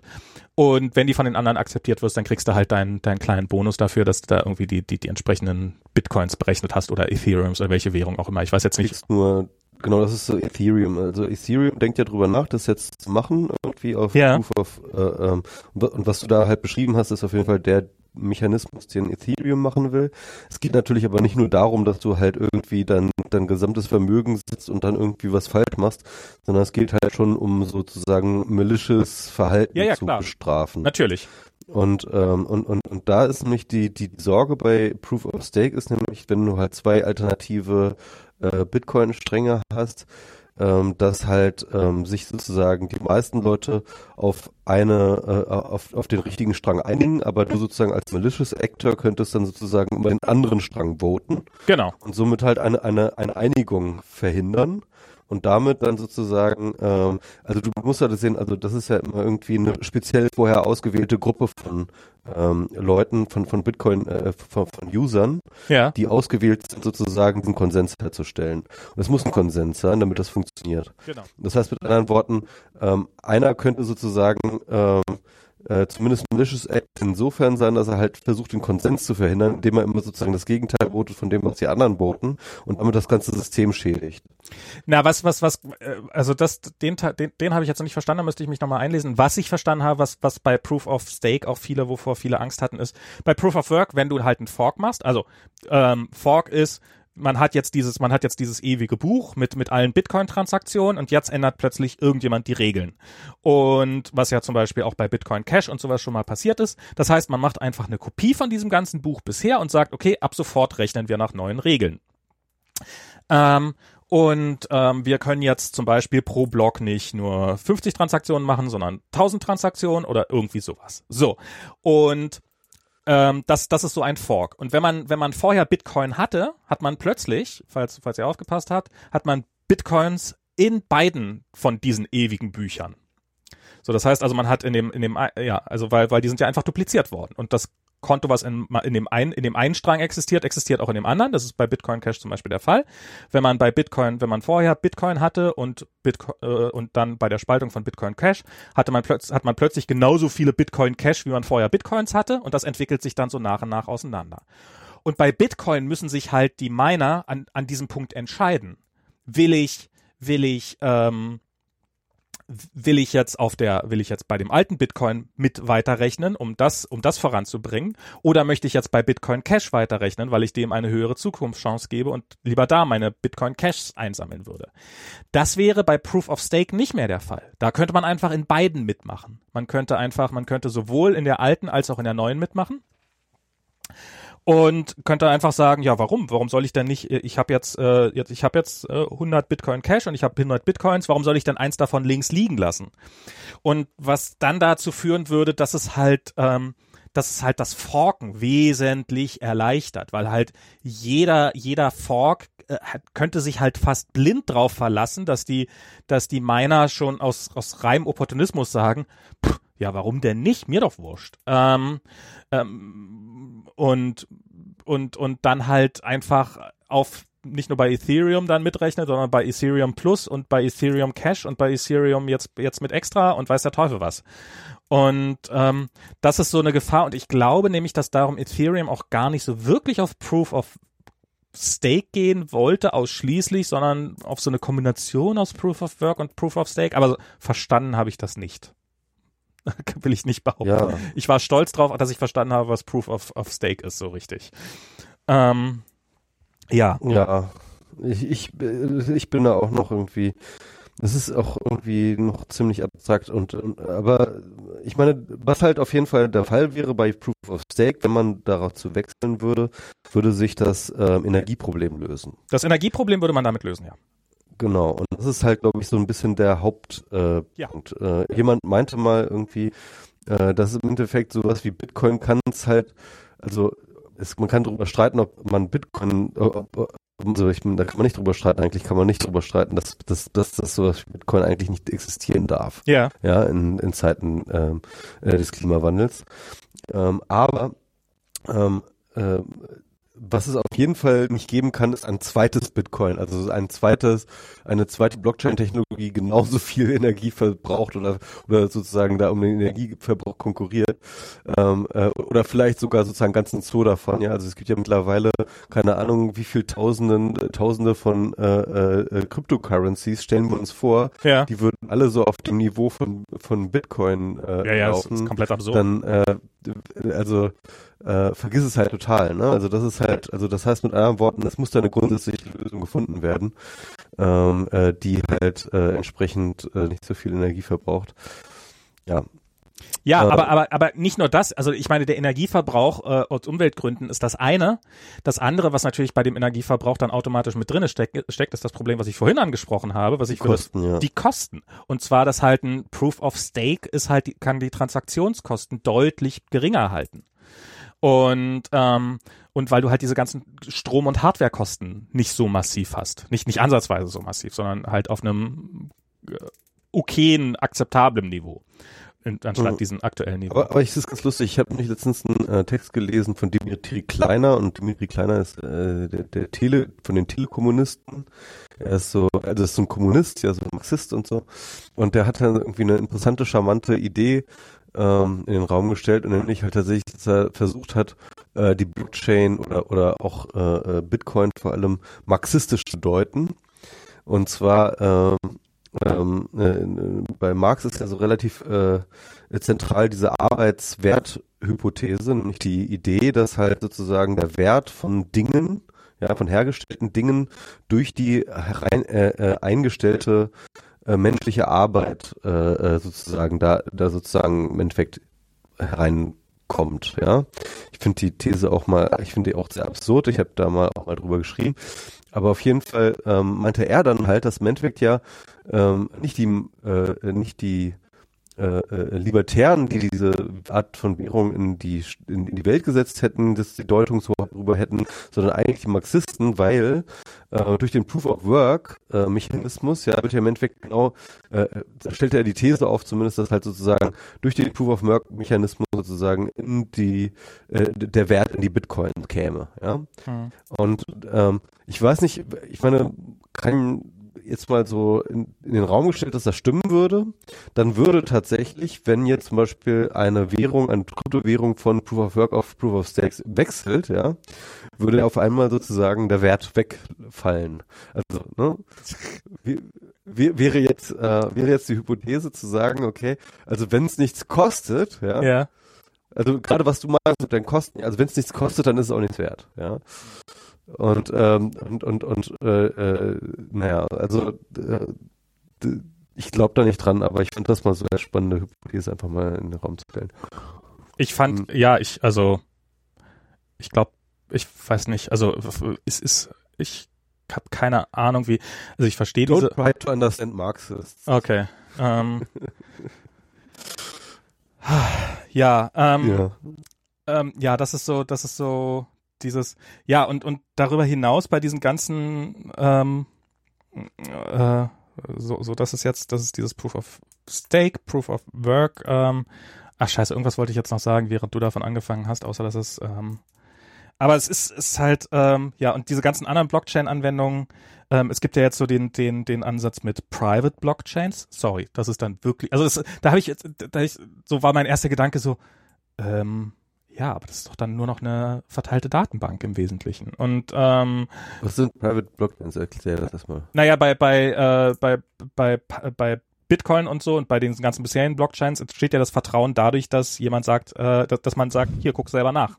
Das ist ja bei Bitcoin halt. Mhm. Hier, kannst ja selber nachrechnen, mhm. dass wir dass wir nirgendwo was gefälscht haben. Und darüber entsteht das Vertrauen, dass halt jeder Beteiligte jeden Schritt überprüfen kannst. Und den kannst du halt auch komplett automatisiert überprüfen.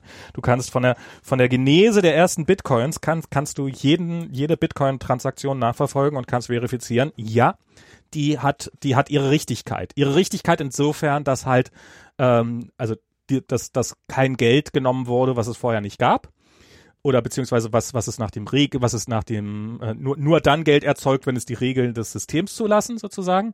Und das zweite ist ähm, halt nur Transaktionen durchgeführt waren, wenn sie entsprechend signiert worden sind mit einem korrekten Hash. Und darum basiert das Ganze auf Krypto. Und das ist halt, wie gesagt, der Teil, der nicht mehr funktionieren würde bei, ähm, bei, äh, bei, bei irgendwelchen äh, Blockchains, die sich auf Daten von außen verlassen, weil ja, äh, du kannst, der, die Krypto kann noch so unknackbar sein, wenn die Daten, die vorher einfach drinnen falsch sind, dann sind sie auch im Nachhinein falsch. Punkt. Und ähm, ähm, ja, so, das ist aber ähm, und und aber ich bin, ich weiß nicht, mit diesem ganzen ich, ich finde, ach so, ja, was, was ich, also, was ich, was ich jetzt sehr lustig fand, äh, da, da hast du ja diese Theorie aufgestellt und du bist ja nicht, also du, du hast ja nicht auch selber aufgestellt, sondern hast ja auch nur gelesen, dass jetzt möglicherweise nach dem deutschen neuen, neuen europäischen Datenschutzrecht äh, die Blockchain möglicherweise verboten, äh, die, die Bitcoin verboten wäre. Ja, also ähm, es gibt auf jeden Fall äh, eine ganze Menge Datenschützer, die äh, äh, das jetzt äh, oder sagen wir mal Datenschutzrechtler auch, ja, äh, die das jetzt thematisieren. Also es war bei Herting im Blog, es war ähm, äh, der der ähm, Meier, wie heißt der, so und so Meier, der hat darüber geschrieben, David Meier hat darüber geschrieben, ähm, das hatte ich dann auch verpickt. Und zwar ähm, hat das Datenschutzrecht, äh, das, das neue, die neue Datenschutzgrundverordnung, die jetzt in der EU kommt, wird jetzt am ich glaube 26. Mai wird die äh, jetzt, also ist die, die schon in Kraft, aber wird sozusagen jetzt scharf geschaltet ab 26. Mai in Europa. Und äh, und äh, da, da gibt es eine Menge Leute, die sagen, äh, dass Blockchain-Anwendungen, auch Bitcoin und so weiter, dass die halt nicht konform sind mit dieser Datenschutzgrundverordnung. Nämlich, ähm, eine der ganz, ganz wesentlichen Dinge der Datenschutzgrundverordnung sind Löschpflichten. Ne? Also zum Beispiel aufgrund von ähm, äh, äh, äh, zum Beispiel, dass, dass, dass die Nutzer halt irgendwie ähm, äh, den da die datenverarbeitende Stelle auffordern, äh, Daten zu löschen. Und ähm, das äh, geht ja aber dann einfach mal grundsätzlich nicht. Mhm. Und ähm, okay, also der Sound ist immer noch schlecht, schlecht ja. Genau, ich habe jetzt okay. Eigentlich eigentlich wollte ich genauso verändern, der Sound klingt immer noch total scheiße und ich habe gesagt, wir sollten diese Sendung kürzer machen. Äh, deswegen. Okay. Fürchte ich. Also, also ähm, jedenfalls ähm, äh, die die Blockchain ähm, äh, kann bei der Blockchain kann man per Definition nichts löschen. Das mhm. ist halt ähm, äh, eines der Kernfeatures äh, dieser ganzen Geschichte. Genau, weil dann wäre halt diese Historie weg, die mit der man berechnen kann, dass alles seine Richtigkeit hat. Genau.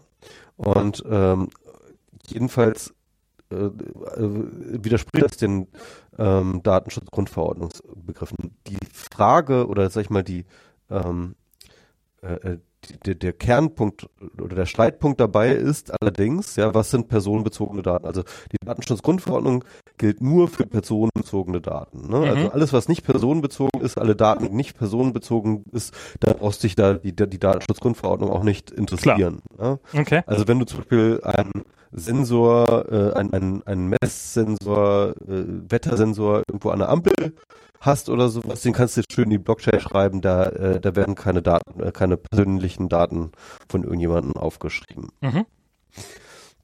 Jedenfalls, ähm, ähm, aber ich sag mal so, mit der Großteil mit den Daten, mit denen wir arbeiten, sind personenbezogene Daten, weil sie eben von Personen äh, emittiert werden und äh, entsprechend äh, ähm, auch auf sie zurückverfügbar sind. Und dabei spielt es keine Rolle, ob sie pseudonymisiert sind. Ne? Also beispielsweise ähm, ist nach der Datenschutzgrundverordnung auch die IP-Adresse ein personenbezogenes Datum, obwohl ja. es sozusagen keine, keinen direkten Personenbezug gibt, sondern nur über den Provider ähm, sozusagen, der diesen Personenbezug herstellen kann. Mhm.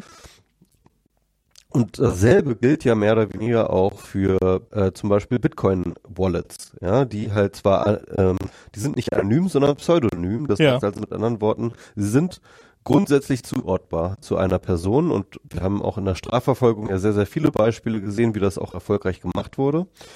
Ähm, das heißt also mit anderen Worten, ähm, das sind personenbezogene Daten und damit sind alle Transaktionen, die Bitcoin passieren, personenbezogene Daten und sie müssen eigentlich unter dem ähm, Datenschutzgrundverordnungsgesetz äh, äh, sozusagen betrachtet werden. Und damit ähm, wäre dann, und das Interessante ist dann sozusagen als datenverarbeitende Stelle, wäre dann sozusagen jeder fucking Bitcoin-User wäre die Datenverarbeitung. Oder jeder Miner. Und, und, und je, auch die Miner, ja, also im Endeffekt jeder. Ähm, jeder, der eine Kopie jeder, der Datenbank hat. Jeder, der, der, der, jeder, der das scheiß Ledger hat, ja. Genau. Und ähm, und, und die hätten dann die entsprechenden Löschpflichten. Dann könntest du sozusagen, liebe Bitcoin-Gemeinde, ich möchte jetzt gerne, dass ihr folgende Transaktion löscht. ähm, kannst du dann allen eine E-Mail schreiben und wenn die dann nicht reagieren, kannst du halt äh, die alle mal verklagen und dann äh, zum Europäischen Gerichtshof hoch und dann, dann werden wir sehen, ähm, äh, äh, wie, wie da diese, äh, dieser Konflikt zwischen Datenschutzgrundverordnung und Bitcoin sich austrägt. Na, das ist jetzt, da könnte jetzt so ein Shakedown anfangen, dass das halt, dass du tatsächlich, man könnte erstmal hinfahren, man sucht sich irgendeinen Miner, von dem man weiß, dass er in der EU ist und ähm, man macht einfach mal eine Bitcoin-Transaktion und dann geht man zu dem Miner hin und sagt dem, du, lösch mal diesen alten Datensatz von mir. Und ähm, wenn, wenn, wenn du das nicht machst, dann verklage ich dich. Und ähm, wenn das, wenn das dann bei einem geklappt hat, ähm, dann und und der Miner keine andere Wahl hat, als zuzumachen, dann kannst du das beim nächsten machen. Und das, das, ich, also ich finde, ich finde das, ich finde diese, also ich, wenn, wenn das Gesetz diese Konsequenzen hat, dann finde ich das extrem falsch. Weil ähm, auch wenn ich Bitcoin nicht mag und Blockchain jetzt für total überhyped halte, finde ich, sollte Bitcoin nicht an sowas, äh, also das, das absurd, wenn ich an so einem System, also finde ich zumindest, dass das absurd ist und ich finde sowas wie Bitcoin sollte möglich sein. Ich finde noch viel problematischer daran, dass halt, dass es einen Präzedent gibt, also dieses, was jetzt, was jetzt an, an, an Bitcoin und an Blockchain also was an Bitcoin das Besondere ist, nicht an allen Blockchains, aber an den meisten Blockchains, aber auf jeden Fall an Bitcoin. Vertrauen entsteht nicht dadurch, dass das Vertrauen in eine Institution existiert, sondern Vertrauen entsteht dadurch, dass ich, dass alle Informationen öffentlich sind und ich dadurch mich selber, mir, mir, mir selber beweisen kann, dass, dass das alles fälschungssicher ist. Und ähm, das wäre nicht mehr der Fall, sobald ähm, ähm, und, und, und, und wenn jetzt sozusagen, wenn alles automatisch, was öffentlich ist, innerhalb der EU und personenbezogene Daten enthält, äh, innerhalb der EU verboten wäre oder ähm, sozusagen, dann hätte man das Problem, dass es sozusagen ein Incentive geben würde, dass man immer nur einfach so irgendwie so eine, Vertra also so, so eine Institution davor hat. Und diese Institution darf ja dann personenbezogene Daten haben. Das ist ja, also da gelten ja dann ganz andere Regeln. Die müssen ja nicht mehr automatisch alle gelöscht werden und sowas. So für einen Geschäftsbetrieb und sowas ist das ja okay. Und das halte ich für höchst problematisch. Ich will mal ein kleines Beispiel nennen, äh, warum ich das für so problematisch halte. Es ist ähm, hier ähm, wir, Diana und ich, wir sind in einer ähm, Babysitting-Koop, heißt das. Das heißt, ähm, man ähm, kann ähm, verschiedene Menschen tun sich zusammen und sagen, wir haben hier so ein kleines Punktesystem und äh, jedes Mal, wenn du irgendwie für eine Stunde auf mein Kind aufpasst, dann gebe ich dir einen Punkt. Und jedes Mal, wenn ich für eine Stunde auf dein Kind aufpasse, dann gibst du mir einen Punkt. Und ähm, und das Ganze, ja, und, und so rüber, so, so, so macht man sich halt, so, so hilft man sich beim Babysitten gegenseitig so ein bisschen. Und äh, hin und wieder mal macht man Babysitting für jemand anders. Und das Ganze funktioniert über einen Dienstleister, den, den, der dafür angibt. Der kriegt halt ein bisschen Geld, keine Ahnung wie viel, und da wird es dann halt reingezahlt, dieses Geld. Und ähm, und da, dafür stellt er einem, äh, dafür führt er die Liste, wer hat gerade wie viele Punkte und wer schuldet wem wie viel. Man könnte dieses ganze Prinzip, könnte man jetzt auch komplett in einer Excel-Tabelle ab, abbilden. Man könnte sagen, so, jeder hat so und so viele Punkte. Da wäre natürlich dann die Frage, wenn ich drauf gucke ähm, und halt ähm, Peter hat, äh, ist, ist derjenige, der die Excel-Tabelle unter seiner Verwaltung hat. Ähm, wie kann ich mir denn sicher sein, dass Peter sich nicht selber Punkte zuschanzt? Und das könnte man ganz einfach verifizieren, indem man halt jedes Mal eine Historie dazu schreibt. Ähm, so, ähm, an dem und dem Tag hat Diana auf Peters Kind aufgepasst, darum gibt er zwei Punkte so. Und dadurch könntest du das alles nachrechnen und du könntest halt die Leute fragen, hast du an dem Tag wirklich auf dieses Kind aufgepasst? Wenn diese Person sagt, ja, das habe ich getan, dann kannst du darüber verifizieren, dass die, dass diese, dass diese ganzen Berechnungen stimmen. Das ist übrigens exakt so, wie im Kern Bitcoin funktioniert. Du hast halt einen Kontostand für jede Person, für jeden, für jedes Konto und du hast halt aber zusätzlich zu dem Kontostand, weil kannst ja nicht verifizieren, woher kommt denn das Geld, hast du noch halt die Historie und aus dieser Historie kannst du dann auslesen, äh, woher, woher das ganze Geld kommt und das sehen. So, und so könntest du über so eine quasi öffentliche Excel-Tabelle könntest du ähm, diesen Dienstleister in dem Fall hier überflüssig machen. Müsstest noch einen Haufen Software schreiben und ich sage nicht, dass das unbedingt praktikabel ist, aber es wäre eine Möglichkeit. Aber nach dem neuen europäischen Datenschutz, nach der neuen europäischen Datenschutzverordnung wäre diese Excel-Tabelle ein Problem weil ich jederzeit ankommen könnte und sagen könnte, du, aber ich möchte nicht mehr, dass meine personenbezogene Daten, wie viele Punkte ich habe und äh, wie viel, wann ich wessen Kind gebabysittet habe und wann ich für mich habe babysitten lassen, das möchte ich nicht, dass das jeder sehen kann, der hier teilnimmt. Ich möchte, dass das geheim gehalten wird und du sollst diese Daten löschen. Und du könntest jedes solches Prinzip auf diese Art torpedieren. Und ähm, das halte ich einfach für schade weil ich find's, ich find's cool, wenn, wenn Leute sowas selber organisieren, ohne auf einen externen Dienstleister angewiesen zu sein.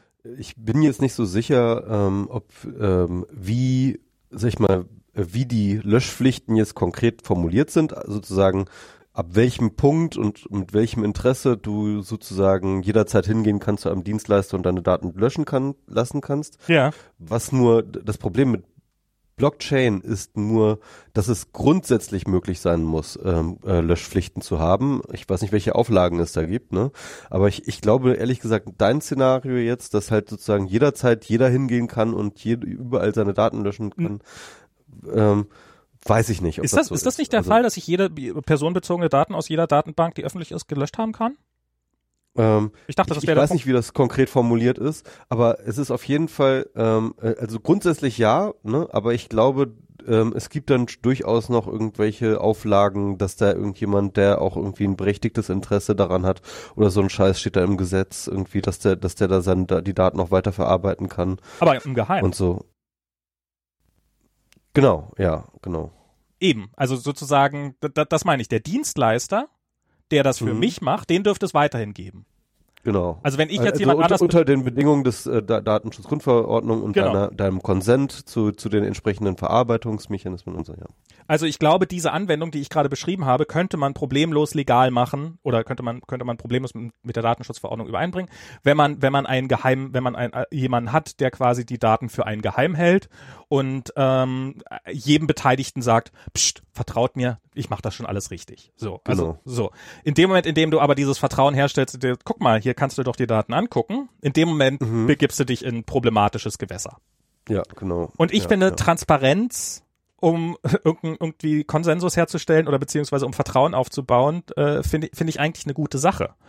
Nicht und grundsätzlich schlecht jedenfalls. Nicht ja. grundsätzlich schlecht jedenfalls. Und darum halte ich diese, diese neue Datenschutzverordnung, so, sollte sie denn so zutreffen, für sehr, sehr problematisch und rückwärtsgerannt, äh, weil sie halt sozusagen automatisch ein geheime Daten sind besser als öffentliche Daten. Zumindest wenn diese Daten personenbezogen sein könnten ähm, das stimmt. davor setzt. Und, das stimmt, ja. Und diesen, und diesen Person und diesen Persönlichkeitsbezug zu konstruieren, ist ja nun, ähm, ist ja nicht gerade schwer. Also ich meine, bei Bitcoin, glaube ich, ist das automatisch gegeben. In dem Moment, in dem deine Kontonummer öffentlich ist, kann halt jeder jede Transaktion, die du jemals vor diesem Konto gemacht hast, nachverfolgen. 100 Prozent ist das eine, ist das ein personenbezogenes Datum. Ich glaube aber auch, dass eben gerade bei dem, was ich jetzt gerade beschrieben habe, bei einer Babysitting-Koop, wann habe ich auf wessen Kinder aufgepasst, wann habe ich andere auf meine Kinder aufpassen lassen, dass das natürlich auch personenbezogene Daten sind. Ja, auf jeden Fall. Und Und im Zweifelsfall kannst du selbst sowas wie, was weiß ich was, wenn du irgendwo, ähm, nehmen wir mal an, du machst sowas wie Public Street View und äh, jeder stellt seine Fotos rein und dann kannst kann halt jeder jederzeit ankommen und kann sagen, ja, aber ähm, das, das kann man ja nachverfolgen, das ist ja nur pseudonymisiert, dass ich diese Fotos gemacht habe, damit kann man ja nachverfolgen, wann ich wo welche Straße lang gefahren bin, löscht mal gefälligst alle meine Daten. Ähm, das könnte passieren. Also ich halte das für äh, für für äh, es es wird es wird der Transparenz von Daten wird dieses Datenschutzgesetz keinen Vorschub leisten, weil es halt weil es halt die die privat die die äh, geheime Verarbeitung von Daten privilegiert gegenüber der der der der, der öffentlichen Ver Verarbeitung von Daten. Ja, äh, ich sagte übrigens ähm, eins, ne, das ist es nicht das einzige Problem. Also das wird noch oh, ohne Frage. richtig, richtig, richtig viel Scheiße passieren ab dem Mai äh, mit dem ganzen Datenschutzquatsch. Das wird ein großer Und Spaß ich, ich, ich würde sagen, äh, dahinterher wird das Internet wahrscheinlich um Massen schlechter sein, als es jetzt ist. Ähm, und es wird halt keinen Schutz für irgendjemanden irgendwie zusätzlichen Schutz geben. Das ist halt einfach totaler Bullshit. Stellt euch schon mal ähm, drauf ein, ab Mai diverse äh, Assistenten durchzuklicken, wo ihr nochmal angeben müsst, was auf welche Daten euch überall zugegriffen werden kann. Das wird ein großer Spaß ja. werden bei jedem Dienst. Übrigens ganz krass auch ne Wissenschaft, äh, ähm, äh, äh, sozusagen Auswertungen ähm, von Daten zu wissenschaftlichen Zwecken oder so, ne, gibt es auch keine Extra-Regelung, sondern im Endeffekt ähm, sind die auch diesen mega strengen Geschichten unterlegen und Krass. bestimmte Forschungsprojekte, die äh, bisher funktionierten, konnten gar nicht mehr machen. Hier unsere Tribalismus-Studie. Ähm, wobei ich ganz ehrlich gesagt nicht so richtig sicher bin, ob die jetzt überhaupt schon ja. Datenschutzstandards entspricht. Aber auf jeden Fall unsere Tribalismus-Studie, die wäre mit ganz Sicherheit wird die wird das, was wir da gemacht haben, nicht mehr möglich sein. Also zumindest rechtlich, ja. Ähm, ähm, so, so, solche, solche Art von Datenverarbeitung. Und es gibt jetzt sogar hier ähm, Rechtsanwalt Stadler, Thomas Stadler hat jetzt gerade einen Artikel geschrieben, dass sogar das Nennen, das öffentliche Nennen im Internet von Personennamen nicht erlaubt ist nach der Datenschutzgrundverordnung. What? ja, total krass. Und ähm, Telefonbuch? Ähm, Was ist mit dem Telefonbuch? Das ist sowieso nicht. Also das ist ja wohl äh, hier, ne? Also das ist ja wohl äh, das Schlimmste überhaupt, ja. Also Telefonbuch, äh, vergiss es, ja. Nee, aber das ist wirklich so, ne? Irgendwie den äh, irgendeinen Namen im, im, in einem Tweet nennen. Vielleicht sogar, ne? Ich wahrscheinlich sogar auch eine Menschen, ja. Also so eine Menschen, so eine Twitter-Menschen ist jetzt eigentlich illegal, wenn du dir nicht vorher Abmahnung ist raus. Kons Kon Konsent holst, das etc. Ad MS also, Pro ähm, darf ich dich menschen. Wo, wo, wo, wobei ähm, Wobei es wohl so ist, dass das eigentlich, also das ist, das widerspricht natürlich äh, dem der der Meinungsfreiheit. Ne? Da ja. steht die Meinungsfreiheit äh, ganz krass mit in Konflikt. Das sind zwei ähm, durchaus gleichberechtigte äh, Grundrechte ähm, und die Datenschutzgrundverordnung hat aber da halt keine Ausnahme gemacht für ne, wegen Meinungsfreiheit ähm, und hat sich darauf verlassen, auch in einem Kommentar oder so drin geschrieben, ähm, dass äh, der Gesetzgeber der, der Länder ne, also der äh, Mitgliedsstaaten, mhm. ähm, das schon irgendwie regeln wird. Mhm. Und äh, das ist aber nicht passiert. Das heißt also, ähm, es gibt äh, keine entsprechende Legislation dazu, ähm, die sozusagen diese Ausnahmegeregelungen machen, in Deutschland zumindest. Und ähm, das heißt mit anderen Worten, es gilt das äh, äh, äh, die, die europäische Datengrundschutzverordnung äh, und im Endeffekt steht die damit im direkten Konflikt mit der Meinungsfreiheit. Schon, schon echt spannend, was da gerade, was da alles auf uns zukommt. Ich bin ja, ich ich, also ich, ich bin ja, ich bin ja kein äh, Privacy, no äh, Post-Privacy-Mensch oder sowas. Das ist ja so quasi eine Richtung, aus der du eher kommst. Ich sehe das ja. Ich finde ja durchaus, dass die Menschen ein Recht auf Privatsphäre haben und ich finde, ähm, dass man das. Ich habe aber das Gefühl, dass im Augenblick, dass also ich glaube, dass diese Datenschutzverordnung so nach allem, was ich bisher gehört habe, massiv problematisch sein könnte, dürfte, wird. Ähm, und ich habe das Gefühl, dass eigentlich jeder so eine, so eine grobe Idee davon hat, in welche Richtung man so ungefähr möchte aber niemand eine Idee hat, wie man da hinkommen möchte. Weil eigentlich ist es ja, eigentlich, eigentlich ist es ja relativ einfach, das Ganze zu machen. Eigentlich ist, oder nicht, nicht, also kein Gesetz zu schreiben, sondern die Logik dahinter ist ja eine relativ simple. Wenn du nicht möchtest, dass irgendwelche Daten über dich veröffentlicht werden, die, die, die halt deine Privatsphäre verletzen, du möchtest nicht, dass Fotos von deinem Wohnzimmer gegen deinen Willen irgendwo veröffentlicht werden und so weiter und so weiter und so fort. Ähm, du möchtest natürlich natürlich nicht, dass irgendjemand Nacktfotos von dir verbreiten darf, ohne deine ausdrückliche Zustimmung etc. pp. So, du hast diese tausenden ähm, äh, Bereiche und das finde ich bin ich, bin ich absolut d'accord mit. Bin ich, finde ich absolut in Ordnung. Ich möchte, dass Menschen ein Recht drauf haben, sich darauf verlassen zu können, dass bestimmte Informationen über sie geheim bleiben. Welche Informationen das genau sind, darüber kann man dann sicherlich im Detail streiten und da gibt es dann sicherlich auch Auswüchse. Ich, ist mir auch absolut klar, dass es auch Ausnahmen zu dieser Regel geben wird. Aber es ist halt, die, die, diese ganzes, dieses ganze Konstrukt, wo wir sozusagen dieses, äh, wo wir Informationen und natürlich auch personenbezogene Daten und wenn du eben eine IP-Adresse dazu zählst, dann ist ja, dann, dann, dann, das ist ja eigentlich eine absurde Situation. Dann haben wir sozusagen ein Protokoll, was personenbezogene Daten um sich schmeißt, weil in dem Moment, in dem du auf einem auf eine Webseite gehst, äh, steht da halt, geht da halt die Information raus, hier, das bist du aber dass sobald ich mir diese Information angucke, die du mir gerade gegeben hast, äh, äh, habe ich ein Problem oder sobald ich die abspeichere.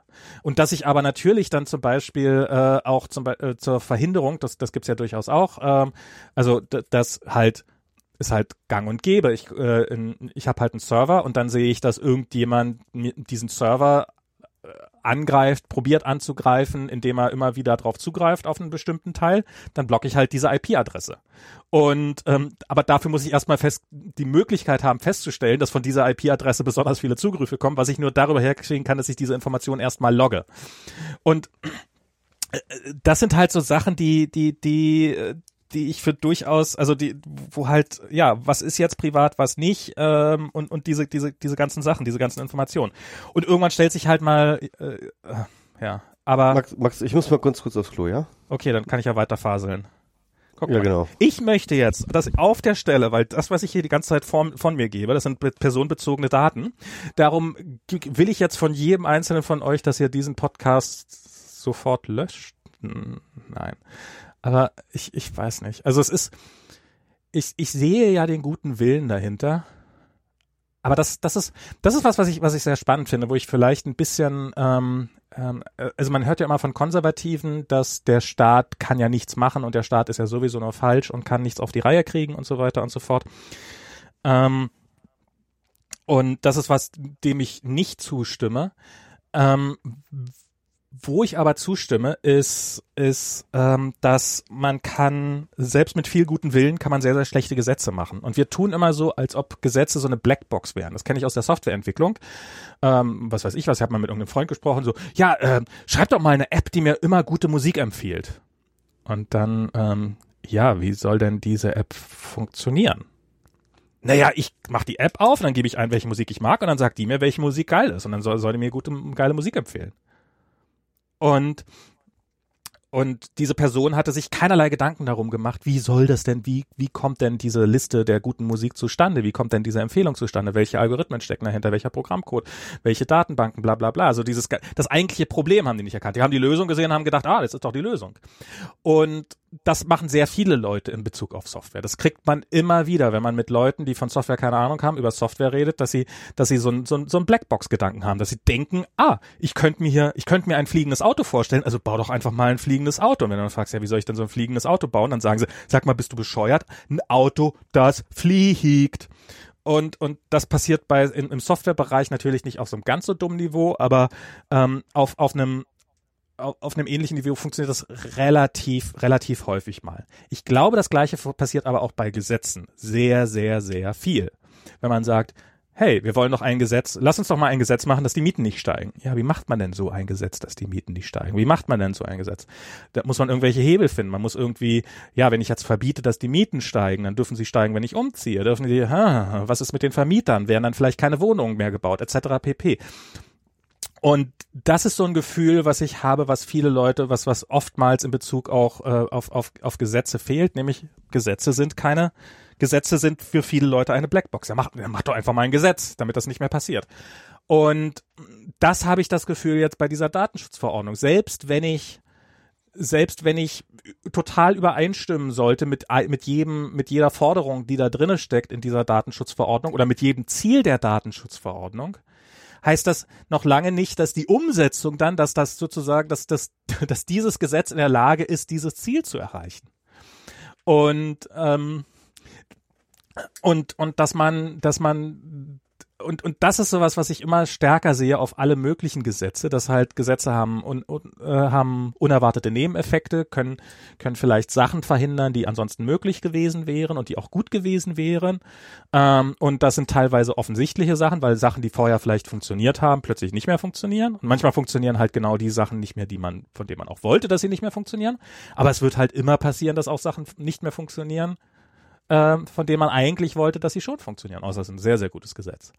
Und, oder ein sehr, sehr simples Gesetz. Was wahrscheinlich hm. im Zweifelsfall dasselbe ist. Ähm, und das ist halt bei diesen Datenschutzverordnungen, das, das finde ich übrigens auch, ich finde ja, ich habe mal darüber nachgedacht, warum ist eigentlich, warum ist Politik so komplett evidenzfrei? Warum gibt es, also in der Wissenschaft, wenn du irgendwie sagst, äh, ich kann, ich kann das machen, das Wasser bei äh, dass keine Ahnung, ich kann ich kann ich kann ich kann äh, Schwerelosigkeit erzeugen, dann äh, würde jeder sagen, ja, mach mal und wenn du es dann nicht hinkriegst, dann würdest du würdest du würde dich niemand mehr ernst nehmen. In der Politik ist das aber sehr sehr weit verbreitet, dass man quasi sagt, ich mache hier mal Schwerelosigkeit, indem man nämlich haltlose Versprechen macht. Und dann werden aus diesen haltlosen Versprechen werden Gesetze gegossen. Und diese Gesetze werden dann umgesetzt. Und dann ist absolut offensichtlich, dass sie diese Ziele nicht erreicht haben. aber das hat dann auch keinerlei Konsequenzen. null, wirklich null Konsequenzen. Und ich äh, und ich fetz, ich ich habe darüber nachgedacht. Aber aber das gibt's ja schon länger die Forderung nach evidenzbasierter Politik. Ja, gibt's die? Ich weiß nicht. Äh, ja, ja. Also habe ich schon häufig Gut, dass es die gibt. Warum? Also halt, dass man sozusagen so eine so, so eine äh, Evaluation macht. Also mhm. es gibt sogar auch tatsächlich schon Beispiele, wie man das, äh, dass, dass man das versucht hat zu implementieren in Gesetzesprozess. Ja. Dass ah. man halt während der der Gesetzesmachung schon sozusagen eine Evaluation, eine Evaluation mit ähm, reinschreibt dass äh, sozusagen nach einem Jahr halt geguckt werden soll, ob das Gesetz wirksam ist. Mhm. Also beispielsweise, ich glaube sogar bei der Vorratsdatenspeicherung war das sogar so. Zumindest gab es eine Evaluation, die halt herausgefunden hat, dass äh, die Aufklärungsrate von Internetverbrechen halt nicht erhöht war durch die äh, Vorratsdatenspeicherung. Ne? Okay. Ähm, und das hat aber dann halt auch keinen, also äh, ich glaube, weil die Evaluation aber nicht an sozusagen der Gültigkeit des Gesetzes verknüpft war, hat das dann natürlich auch keine Auswirkungen. Und das, aber das, das müsste man dann halt machen, das müsste man halt machen. In dem Moment, äh, und zwar das würde auch vorher die Versprechen massiv runterdrücken. Weißt du, in dem Moment, in dem du sagen würdest, ein Gesetz würde automatisch seine Gültigkeit verlieren, wenn die vorher vereinbarten Ziele nicht eingehalten werden. Wenn es sich als Unwirksamkeit, unwirksam erweist. Ähm, dann würdest du halt vorher, müsstest du halt zwangsläufig, wenn du dieses Gesetz halt gerne sehen möchtest, dann würdest, könntest du halt nicht sagen, ja, wir würden 500 mal so viele äh, Verbrechen aufklären, ähm, sondern würdest du, müsstest du halt, na, es könnte halt sein, dass wir ein paar mehr Gesetze, aber vielleicht würden wir auch weniger, dann, dann würdest du dich von vornherein deutlich, deutlich äh, vorsichtiger formulieren. Und diese äh, Evolution, ich finde ja schön, dass es, dass es die gibt, aber dass die halt, wenn die keine Konsequenzen hat, dann hat sie, dann, dann kann man sie genauso gut lassen. Und ich fand das ja damals, das war ja auch beim Leistungsschutzrecht, war das ja auch irgendwie, ja, nach einem Jahr evaluieren war das ja. Ähm, oder nach zwei Jahren oder ich weiß nicht was. Äh, das ist nicht passiert, ist keine Evaluation gekommen. Das Leistungsschutzrecht ist deswegen nicht weg. Äh, nein, es soll jetzt noch auf europäische Ebene gehoben werden. Ähm, und äh, das ja, ja, das ist so die Sache. Ne? Mit, ähm, das ist ja der Unterschied zwischen Politics und Policy. Ne? Also ähm, was wir da erleben, ne, also das mit dem Leistungsschutzrecht, das ist halt Politik, also Politics im Sinne von, ähm, da werden halt ähm, im Endeffekt Dinge durchgedrückt, die sinnlos sind, einfach weil es Interessengruppen gibt, die stark genug sind, das durchzusetzen. So, mhm. das ist Politics, ja. Und Policy ist halt sozusagen zu sagen, okay, ähm, welche ähm, Form von Regelung brauchen wir wirklich, ja. Und das ist halt ähm, leider, leider, leider immer äh, im Hintergrund bei solchen politischen Prozessen, weil die Politics immer die Policy bestimmt und nicht andersrum. Ja, ja, es ist, ich glaube, das ist nicht nur das, sondern es ist natürlich auch die Tatsache, dass selbst wenn sich ein Gesetz im Nachhinein als total schwachsinnig erwiesen hat, irgendjemand hat ja dieses Gesetz durchgedrückt. Und der möchte natürlich im Nachhinein nicht doof dastehen und möchte nicht, dass sein Gesetz äh, bloß, weil es nichts gebracht hat, weil das ist ja im Wahlkampf schlecht, wenn halt die, die, der Konkurrent sagen kann, der Gegner sagen kann, haha, guck mal, das Gesetz musste nach einem Jahr wieder abgeschafft werden, weil es so schwachsinnig war. Ähm, und das will man, will man natürlich nicht drinne haben. Ich glaube, da spielt auch so eine Menge Ego rein. Selbst wenn sich sehr viele Leute einig sind und selbst wenn sich vielleicht diejenigen einig sind, die das Gesetz auch durchgesetzt hast, äh, wie beim Leistungsschutzrecht wollen sie sich halt äh, nicht die, die, die Blöße geben, eingestehen zu müssen, dass das, wofür sie so hart gekämpft haben, äh, jetzt schwachsinnig ist und dann lässt man es lieber drinnen, als sich das einzugestehen. Äh, genau, das ja. ist dann halt, ähm, ich, ähm, ich, ich habe jetzt gerade wieder äh, einen aktuellen Podcast da gehört von Sam Harris, da hatte er mit so einem Ökonomen geredet, der hatte auch ein Buch geschrieben äh, darüber, dass unsere Motive, dass wir uns selbst über unsere Motive unseres Handels ständig selbst anlügen. Ne? Mhm. Also dass im Endeffekt sozusagen äh, so, so psychologische Mechanismen am Start sind, die uns immer äh, so, so dass wir im Endeffekt immer selbst verschleiern, warum wir irgendetwas tun. Und im Endeffekt ähm, hatte er diese extrem zynische Sicht auf Politik, dass wir im Endeffekt fast immer, wenn es um Politik geht, geht es nicht darum, tatsächlich ähm, rational über irgendwelche ähm, Probleme der Gesellschaft nachzudenken, sondern, sondern im Endeffekt äh, zu signalisieren, dass man auf der Seite der eigenen Gruppe ist. Ne? Ja. Also dass es halt sozusagen so eine reine Tribalisierung ist. Würde ich jetzt nicht so sagen. Also ich glaube, es gibt diese Bereiche. Ne? Es mhm. gibt diese ähm, äh, es, es gibt tatsächlich diese Bereiche, wo es darum geht, um dieses Virtues, Virtues Signaling und so. Aber ähm, also ich glaube schon, dass wir also ich meine, das ist immer so, es halt immer so etwas äh, äh, völlig Wohlfeiles, wenn man so sich dann so gleich ausnimmt und so. Aber ich meine, glaube, wenn wir über jetzt über solche Themen reden, dann sind wir schon auch ganz konkret und ernsthaft an irgendwelchen Lösungen interessiert. Und da, ich, ich sag mal so, ähm, es geht, es geht bei den Debatten, also nicht zumindest bei vielen Debatten, über die wir reden, da sind auch, sag ich mal, ist auch die Polarisierung nicht so groß, dass man jetzt irgendwie eine klare Haltung aufgrund der Zugehörigkeit einer Gruppe hält, hat. Genau, oder? ich meine, oder sind wir, oder, ist ja so ein Thema, was nun mal ganz klar einfach total unpolitisch und unemotional ist. Nee. Nee, nee, Trump, Trump ist vielleicht eine Ausnahme in ja. der Hinsicht, ne? Ähm, aber zum Beispiel okay, wir kann man sagen, dass wir sozusagen zum Anti-Blockchain-Tribe gehören und dass ja. wir jetzt sozusagen kommunizieren, um uns sozusagen innerhalb des Anti-Blockchain-Tribes irgendwie zu, ähm, äh, äh, äh, zu äh, äh unsere unsere Zugehörigkeit zu signalisieren? Na, also ich, ich weiß nicht, ob ich da irgendjemanden meine Zugehörigkeit signalisieren will. Ähm, was ich halt, ähm, also gerade was das Thema Blockchain angeht, könnte ich mir genauso gut vorstellen, dass ich auch auf der anderen Seite stehen könnte. Ähm, dass ich halt, dass ich halt äh, äh sage, ja, es hat im Augenblick einen Haufen Probleme, aber, aber die kann man alle lösen und so, so, so, so ein Software-Optimismus da reinbringen. Ich halte den Fall von Blockchain nicht für lösbar. Und es gibt so ein paar, und ich frage mich auch so, wenn, wenn so. Die, Hast du die, die, die, die John Oliver-Sendung eigentlich über Blockchain Ja, habe ich gesehen, habe ich gesehen. Ja. Ähm, das fand ich so ein bisschen schwach, ehrlich gesagt. Ja, ich fand sie ganz, also ich fand sie, ähm, naja, sie, äh, ja, sie war, sie war nicht sonderlich stark. Was ich halt irre fand, wieder bei diesem BitConnect oder was das war, das, das war ja so offensichtlich ein äh, Pyramid, äh, Pyramid Scheme. Ähm, und das, das sah ja auch, das sah ja auch schon, da brauchst du ja nur ein Foto von der Veranstaltung, um zu sehen, dass das eine, äh, dass das so die Leute, die im Hintergrund stehen, erfolgreiche Leute in Anzügen und sowas und viele Leute auf der Bühne, nicht irgendwie ein Vortragender, der offensichtlich einen langen Vortrag hält, sondern im Wesentlichen so eine Performance Performance. Das, das sind ja schon so immer so Eigenschaften. Das, daran sieht man ja immer, wenn, wenn irgendjemand vorsteht und die Arme in die Höhe reißt, dann weiß man ja eigentlich schon, dass es, äh, dass es Betrug ist. Ähm, äh, weil wenn es weniger über Erklärung läuft und oder gar nicht über Erklärung, sondern ausschließlich über Emotionalisierung. Und ähm, insofern, aber aber ja, sie hat hat äh, einige Schwächen gehabt. Hätte ich mir auch gerne besser gewünscht. Das stimmt schon. Aber ähm, habe ich mir angeguckt. Ja, aber ich, ich weiß, also ich find's bei, ich find's bei vielen Themen, wenn man so in viele Profile guckt, was weiß ich was, wenn irgendwo, wenn irgendwo eine Diskussion abläuft und du hast jemanden, der ein vehementer Befürworter von Waffen hier ist in den USA, dann ist der auch ein Abtreibungsgegner. Und das ist fast automatisch gegeben. Und das finde ich tatsächlich irre. Das, da, da frage ich mich, also es könnte einerseits sein, dass halt sozusagen die gleiche Denke, die dich zu einem Waffenbefürworter macht, ähm, automatisch auch zu einem Abtreibungsgegner macht. Oder ist es einfach so, dass weil du in dem Tribe der äh, Waffenbefürworter und Abtreibungsgegner bist, dass du gegen beide Sachen bist? Und das ist schon echt krass, wie weit das so durchgeht durch diese, durch diese, durch diese ganzen Sachen. Und ähm, Aber das ist schon bei der amerikanischen Gesellschaft, finde ich, schon eine Besonderheit. Glaube ich nicht. unbedingt. Ist, also äh, zumindest nicht in der Radikalität ist es hier in Deutschland nicht. Oh, das, das, das, das glaube ich nicht. Das glaube ich nicht. Also ich glaub, Wo würdest du denn hier die, die, die, die, die tribalen Themen sehen?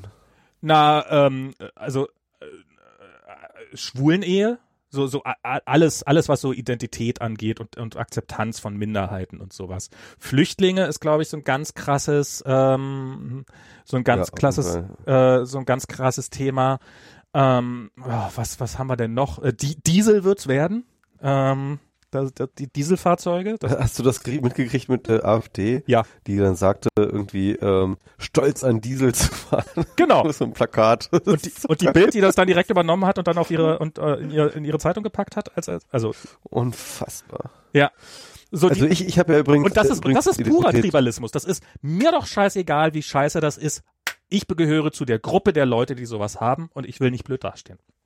Ja, aber aber noch haben wir keinen äh, Rolling Coal oder wie das heißt bei euch da, dieses ähm Das äh, zum einen, ich weiß nicht, in welchen Mengen das hier auftritt, ganz ehrlich. Äh, aber aber äh, ganz kurz für die Leute, die das nicht wissen, äh, genau. in den USA gibt es so einen Trend unter, ähm, ich sag mal so, ja, diesem, keine Ahnung. Trump, also ob das ein Trend äh, ist, weiß ich nicht. Re rechten, rechten Tribe jedenfalls, äh, die bauen sich halt wirklich so an ihren Auspuff ähm, äh, nochmal so richtige Verschmutzungsdinger ein. Also das ist halt so richtig schwarzer, schwarze äh, äh, als, also auf Druck, auf Knopfdruck dann so, so, so schwarzer Qualm aus den, äh, aus den Auspuffgasen kommen und, und Leute dann auch wirklich so voll Dings. Es gibt so mal noch, ja. äh, auf YouTube Rolling Coal Demonstrators irgendwie angucken, dann, da fahren die immer so an Demonstranten vorbei und, ja, ja. und, und rußen die so ein. Das ist Aber ich äh, weiß nicht, ob das, also ob das ein Trend ist, das halte ich für dramatisch übertrieben. Die, also das erste Mal habe ich davon irgendwie äh, lange, lange vor Trump, habe ich auf Boing Boing irgendwann mal einen Artikel gelesen, wo es darum ging, ähm, um diese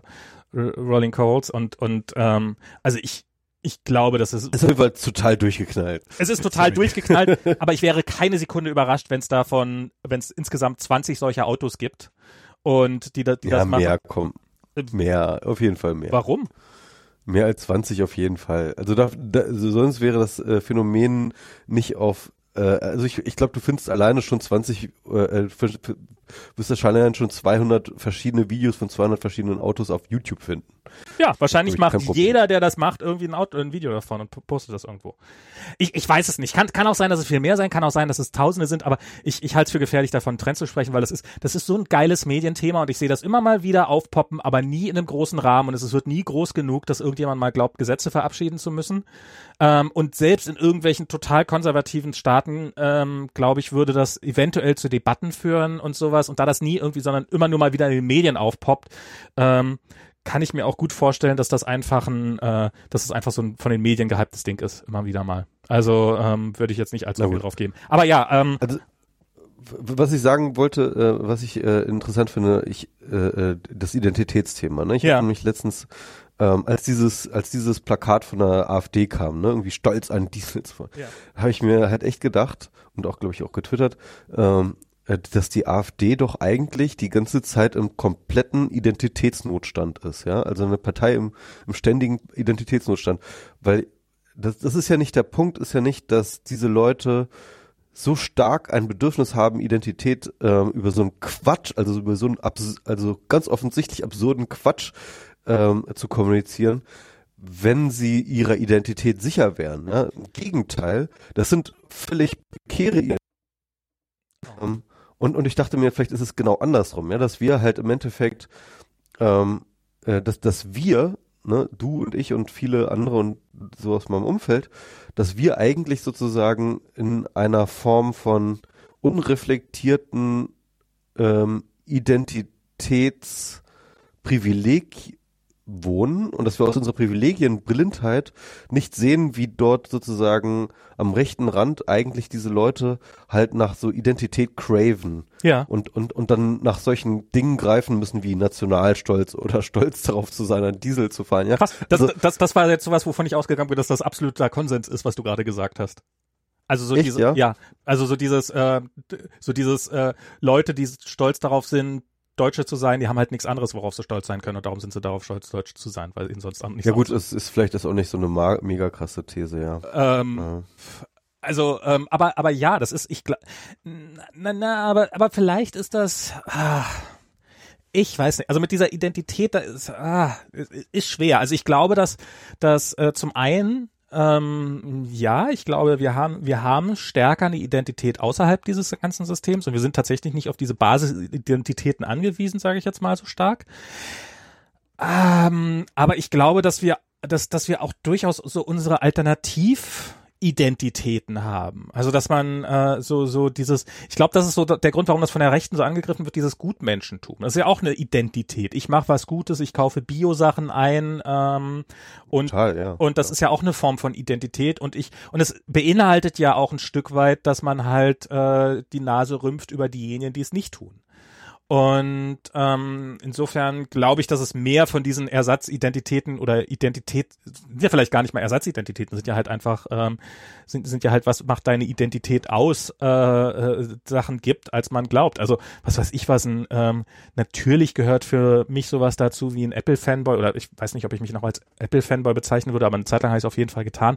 Aber so dieses darüber, dass man sich die eine bestimmte eine bestimmte Marke, Marke eines auch, Produkts ja. kauft oder sowas, ist ja auch ein ganz krasser Identitätsstifter und sowas und und ähm, ja. Ich habe ich hab, äh, ähm, in meinem Nachdenken über Identität äh, habe ich auch drüber nachgedacht, was das eigentlich ist. Ne? Und, ja. und ich komme immer mehr zu diesem Punkt, dass ich glaube, dass Identität in erster Linie sowas wie ein ähm, äh, wie, sowas wie ein Koordinatensystem ist, ein kulturelles Koordinatensystem, anhand derer ich zusammen mit meiner Gruppe, also und wer immer auch diese Gruppe ist, ja, mhm. äh, mehr oder weniger Anerkennung aus anhandeln. Ne? Also das heißt, Anerkennung. ich habe irgendwie. Anerkennung, mhm. Anerkennung genau, Anerkennung. Also das heißt sozusagen, dass ich äh, sozusagen meinen Status innerhalb der Gruppe sozusagen ähm, äh, durch Anerkennung ähm, äh, äh, äh spürbar bekomme, ja. Mhm. Und, äh, und, und diese Anerkennung mir halt gewährt wird innerhalb äh, eines bestimmten Wertesystems, das halt innerhalb dieser Gruppe funktioniert, ja. Und ich glaube, dass halt sozusagen ein Mangel an Identität bedeutet halt, dass du sozusagen keine Gruppe hast oder oder oder die die eine Gruppe fehlt oder, oder ein oder dieses Koordinatensystem auf jeden Fall dass du halt einen Mangel an Anerkennung hast und dieses dieser Mangel an Anerkennung halt ähm, ähm, äh, äh der, kann glaube ich psychologisch extrem ähm, extrem schlimm sein, ja. Mhm. Also dass du sozusagen, ähm, wenn du diese und, und ich meine, und wenn du dir darüber nachdenkst, wenn du das halt so denkst, dann kannst du oder ich, ja, wir sind in wirklich zig verschiedenen von diesen Gruppen und Koordinatensystemen, wo wir ständig mit Anerkennung versorgt werden. Ne? Also wir sind, du bist in der Familie ja. als Vater, wo du Anerkennung bekommst, du bist äh, in deinem Job bei Facebook, wo du Anerkennung bekommst, du hast einen Freundeskreis, bei dem du Anerkennung findest, halt ne, dein Podcasting, wo du Anerkennung findest. Manchmal. Äh, äh, manchmal. ähm, äh, ja, spielt aber auch eine ja, Rolle. Klar. Ne? Und und und und, äh, und und bei mir ist es ja ähnlich, ne? Also ich habe keine Familie, aber ich habe auf jeden Fall auch Freund, Freunde und meinen Job und äh, und schreibst regelmäßig Artikel, die äh, Aufmerksamkeit erregen. Genau, genau. Das sind so, Klar. das sind alles Anerkennungsressourcen, äh, alles Anerkennungsressourcen, die mich ständig mit Anerkennung versorgen so. Und damit bin ich sozusagen eigentlich so anerkennungssatt, ja, anerkennungsprivilegiert kann man sagen. Und und und ähm, und, und wenn man dann sozusagen diese, diese Perspektive annimmt und sagt, okay, das sind halt Leute, die, also und das ist halt das Interessante an der AfD natürlich, ähm, das sind ja Leute, die sind nicht arm oder so. Das sind auch Leute, die haben teilweise gute Jobs und mhm. so, ja. Das heißt also, die haben halt schon ein gewisses Anerkennungssystem, aber irgendwie geht ihnen irgendwie eine gewisse Anerkennung ab. Und, ähm, und, und fühlen sich zumindest prekär in der Hinsicht. Ja. ja. Und, und, und ich glaube, wenn man das auf diese Art und Weise versucht zu verstehen, dass man dann vielleicht tatsächlich auch zu Lösungen kommt. Na, ganz ehrlich, bei diesen Dieselfahrern jetzt, da kann man sich drüber lustig machen, aber ich glaube, da wird auch gerade ein Stück weit tatsächlich Identität geschaffen. Und zwar, also nehm, einfach mal eine rein praktische Identität. Nehmen wir mal an, ich bin jetzt plötzlich Dieselfahrer. Vorher, bis, bis, bis gestern, bis, bis zu diesem Urteil, habe ich halt ein, ähm, habe ich halt ein Auto gefahren wie jeder andere und habe halt äh, für viel Geld ein Auto gekauft und konnte damit überall hinfahren, wo ich hinfahren wollte. Und plötzlich über Nacht wird zerbricht der Wert dieses Autos weil ich, ähm, weil ein Auto und, und im Zweifelsfall ist das wertlos, dieses Auto, was ich mir da gekauft habe. Nehmen wir mal an, du kaufst dir, hast dir irgendwie für 30.000 Euro, hast dir irgendwie auf Kredit am besten noch ein, ein, ein Auto gekauft, weil du das brauchst, um einzukaufen und jeden Tag zur Arbeit zu fahren. Und plötzlich kommt da ein Gericht und sagt, ah, nee, da darfst du jetzt nicht mehr in die Städte mitfahren. Wenn die Städte dich, wenn die Städte dir verbieten wollen, damit in die Städte zu fahren, hast du halt Pech. Und äh, damit ist für dich der Gebrauchswert dieses Autos äh, äh, vielleicht komplett zerstört, vielleicht ist es komplett wertlos, weil du gar nicht mehr an deine eigene Wohnung rankommst mit deinem eigenen Auto, weil du in dieser Stadt zufälligerweise wohnst. Und der Verkaufswert dieses Autos ist zumindest massiv reduziert, wenn nicht auch komplett zerstört. Das heißt, du hast gerade äh, du hast gerade ein echtes Problem gekriegt, eventuell. Und im Augenblick macht die Politik nicht gerade irgendwelche, irgendwelche großen Anst äh, Bestrebungen, dafür zu sorgen, dass äh, die dafür zur Verantwortung gezogen werden für dieses ganze Dieseldilemma, die es verursacht haben, nämlich die Autohersteller. Ähm, sondern das macht so ein bisschen den Eindruck, als ob das tatsächlich auf dem Rücken derjenigen äh, der, der in dem Fall ja wirklich Unschuldigen äh, ausgetragen wird, die das Ganze, die, die, die, die, die, die doof genug waren oder das Pech hatten, solche Autos zu kaufen. Und das finde ich ist, ähm, ist, ist deutet schon darauf hin, dass da die Politik an der Stelle einfach ein Thema komplett ausblendet, um das sie sich kümmern müsste. Und dann macht es halt, und wenn die, die, wenn, wenn die SPD und die CDU das nicht auf die Reihe kriegen, da entsprechend äh, VW und BMW und wen auch immer in die, in die, in die Verantwortung zu nehmen, dann, dann ähm, tut die AfD, als würde sie das machen. Und die macht das dann halt auf eine Art und Weise, die dann halt äh, natürlich ihrer Klientel ganz gut in den Kram passt. Nämlich, wir tun einfach so, also weil natürlich hat auch die AfD keinen Bock drauf, irgendwie VW, äh, äh, sich, sich mit VW anzulegen und da irgendwie, irgendwie sich unpopulär zu machen, sondern sie behauptet einfach, dass es was Geiles wäre, VW, äh, Dieselfahrer zu sein. Und ähm, und äh, und und Mittelfinger. So und äh, und das Problem ist gelöst. Und das ist äh, also ich finde, das ist schon sowas, das ist natürlich typisches AfD-Verhalten, aber die, die, diese Identität, ich würde die nicht so lächerlich machen, wie du es, äh, wie es gerade so ein bisschen durchklang. Bloß, also ich, äh, nee, ich, du, ich du hast halt, du bist gar nicht so, du bist, man ist plötzlich in einer Gruppe mit Menschen, die, äh, die das gleiche Problem haben wie man selber, nämlich Scheiße, woher kriege ich ein Auto, mit dem ich in die Stadt fahren darf? Und das ist, äh, das ist ein Problem, was eine Gesellschaft eigentlich lösen müsste. Ja klar, natürlich musste die das lösen. Ähm, aber ich meine, es, es, es hat dann, ich glaube auch gerade bei dieser Dieselgeschichte merkt man auch, wie ähm, krass wichtig sozusagen ähm, bei der eigenen Identität, aber auch gleichzeitig diese Ab Abgrenzung ist. Ne? Also ähm, es würde ja nicht funktionieren, wenn nicht also wie du auch meintest, also wenn, wenn nicht sozusagen dieses Verbot da wäre, wenn nicht sozusagen der Diskurs da wäre und diese, ich sag mal so, Gutmenschen, die jetzt sagen, irgendwie Diesel fahren ist aber auch echt irgendwie böse und es ist ja. irgendwie auch äh, schmutzig und, und, und so weiter und so fort. Und gerade da ist ja auch Abgrenzungspotenzial gegenüber dem Mainstream, dem Verhassten so, ja, zu sagen, ja, und, und, und das ist ja im Endeffekt der, der gleiche Reflex, der dann sozusagen dieses Rolling Coal halt befördert, mhm. ja. Also ich habe ähm. gerade mit der, dieser Dieselnummer, da, ähm, da, ich habe hier vor gar nicht langer Zeit, äh, also es gibt hier so eine Dirty Money, Dirty Money heißt es, glaube ich, auf Netflix, äh, läuft die zumindest hier in den USA, ähm, habe ich mir angeguckt, da sieht man halt so ein paar was ist das denn? Eine, eine, eine, Doku, eine Dokumentation, eine Dokumentationsserie über so große Finanzskandale in den USA und wo so, sozusagen ähm, teilweise super gemacht, teilweise äh, also so so echt so spannende Inhalte eben über irgendjemand, der so der Leute mit äh, sehr unfassbar reich geworden ist, indem er Leute mit ähm, mit ähm, mit mit mit äh, Payday Loans abgezockt hat. Ähm, und äh, über über diesen Typen, der diese Preise erhöht hat damals für diese Medikamente so auf einen Schlag und sowas. Ach, ja, ja, ja, ja, und ja, direkt die erste Folge geht halt um den VW-Skandal und ähm, wie, wie das halt abgelaufen ist und wie, wie, wie die wie die auch über Jahre hinweg probiert haben, hier in Kalifornien die, die, äh, die Umweltaufsicht zu, zu foppen und sowas. Und so ein Interview mit denen auch, wie die halt auch so glaubten, äh, also naja, wir haben ja VW geglaubt, dass die ähm, dass sie tatsächlich, also die haben halt haben halt festgestellt, hey, in unseren Tests haben, hat's aber hat aber ist was komplett anderes rausgekommen als eure Abgaswerte. Wie kann das denn sein? Haben halt sich mit VW erstmal kurz geschlossen. Und dann hat halt VW gesagt, oh, da muss was kaputt sein.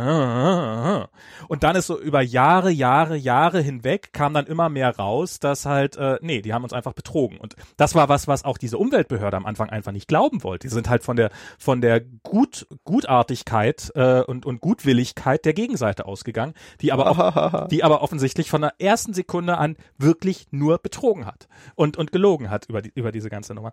Und das ist ganz spannend zu sehen. Und was auf jeden Fall da drin ist, da ist halt der VW-Fahrer, der VW-Dieselfahrer, ist halt nicht jemand, der irgendwie Rechts und Identität und weiß der Teufel, sondern es ist halt ein sehr linker Mensch, der halt geglaubt hat, ha, ich kann nicht mehr so ein VW, da gab's nämlich, gab's nämlich hier gerade in den USA, das muss nämlich viel, viel stärker gewesen sein als in Deutschland. In Deutschland war ja, so ein Diesel war ja immer so, naja, wenn man viel fährt, dann ist das halt steuerlich günstig. Das war ja immer so ein, so ein ähm, war ja auch mal subventioniert, ne, bei uns, muss man sagen, ne? Ähm, ja, war Steu halt günstigere Steuern, ne, irgendwie. Ähm, ja, also, es, die, also der, der, der, der Dieselpreis wurde halt ähm, steuerlich begünstigt, genau. Genau. Also du hattest weniger Steuern auf, die, auf den Diesel. Ich glaube, du musstest mehr Steuern auf den Motor zahlen, aber dafür hattest du auf den Diesel selber weniger Steuern und dadurch war es halt, war es halt, wenn du eine bestimmte Kilometerzahl pro Jahr hast, dann ist es halt günstiger.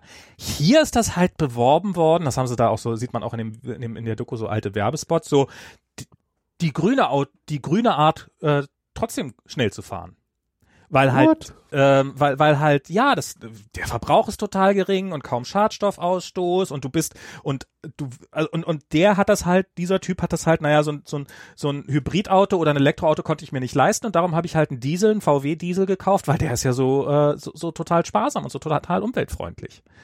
Und das war halt das, das, womit die hier an die offensichtlich ganz massiv an die Öffentlichkeit gegangen sind. Und ähm, ja, also insofern, das. Mein erstes Auto war übrigens ein Golf Diesel tatsächlich, ah. also ein Golf 1 Diesel. Das war mein allererstes Auto. Mein Auto, mein erstes Auto und äh, mein, ich hab, besaß in meinem Leben genau zwei Autos. Insofern. Ähm, ich auch zwei. Ich hätte auch zwei. Ja. ich besitze jetzt mein zweites Auto äh, und das erste war ein Trabant 601.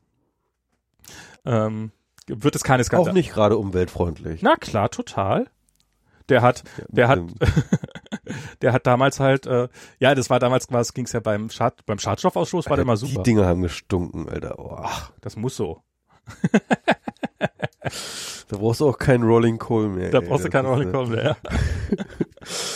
Das ist, wenn ich, wenn ich diesen Geruch jetzt gerade, also in, in Deutschland riecht man ihn ja tatsächlich noch manchmal, aber wenn ich hier so über die Straße gehe, what, wo kommt das? Aber, aber, aber bei, bei, bei, bei, bei, der, bei dem Stichwort Dokumentation, ich habe nämlich letztendlich, ne, ja. hatte ich beim letzten Podcast ja schon gesagt, dass ich das noch nicht gemacht habe, aber jetzt habe ich mir endlich, ähm, ähm, wie heißt es nochmal, Pinkes? Nee, ähm, ähm, jedenfalls diese Dokumentation über die schwarzen Kassen der CDU angeschaut, ne? Okay.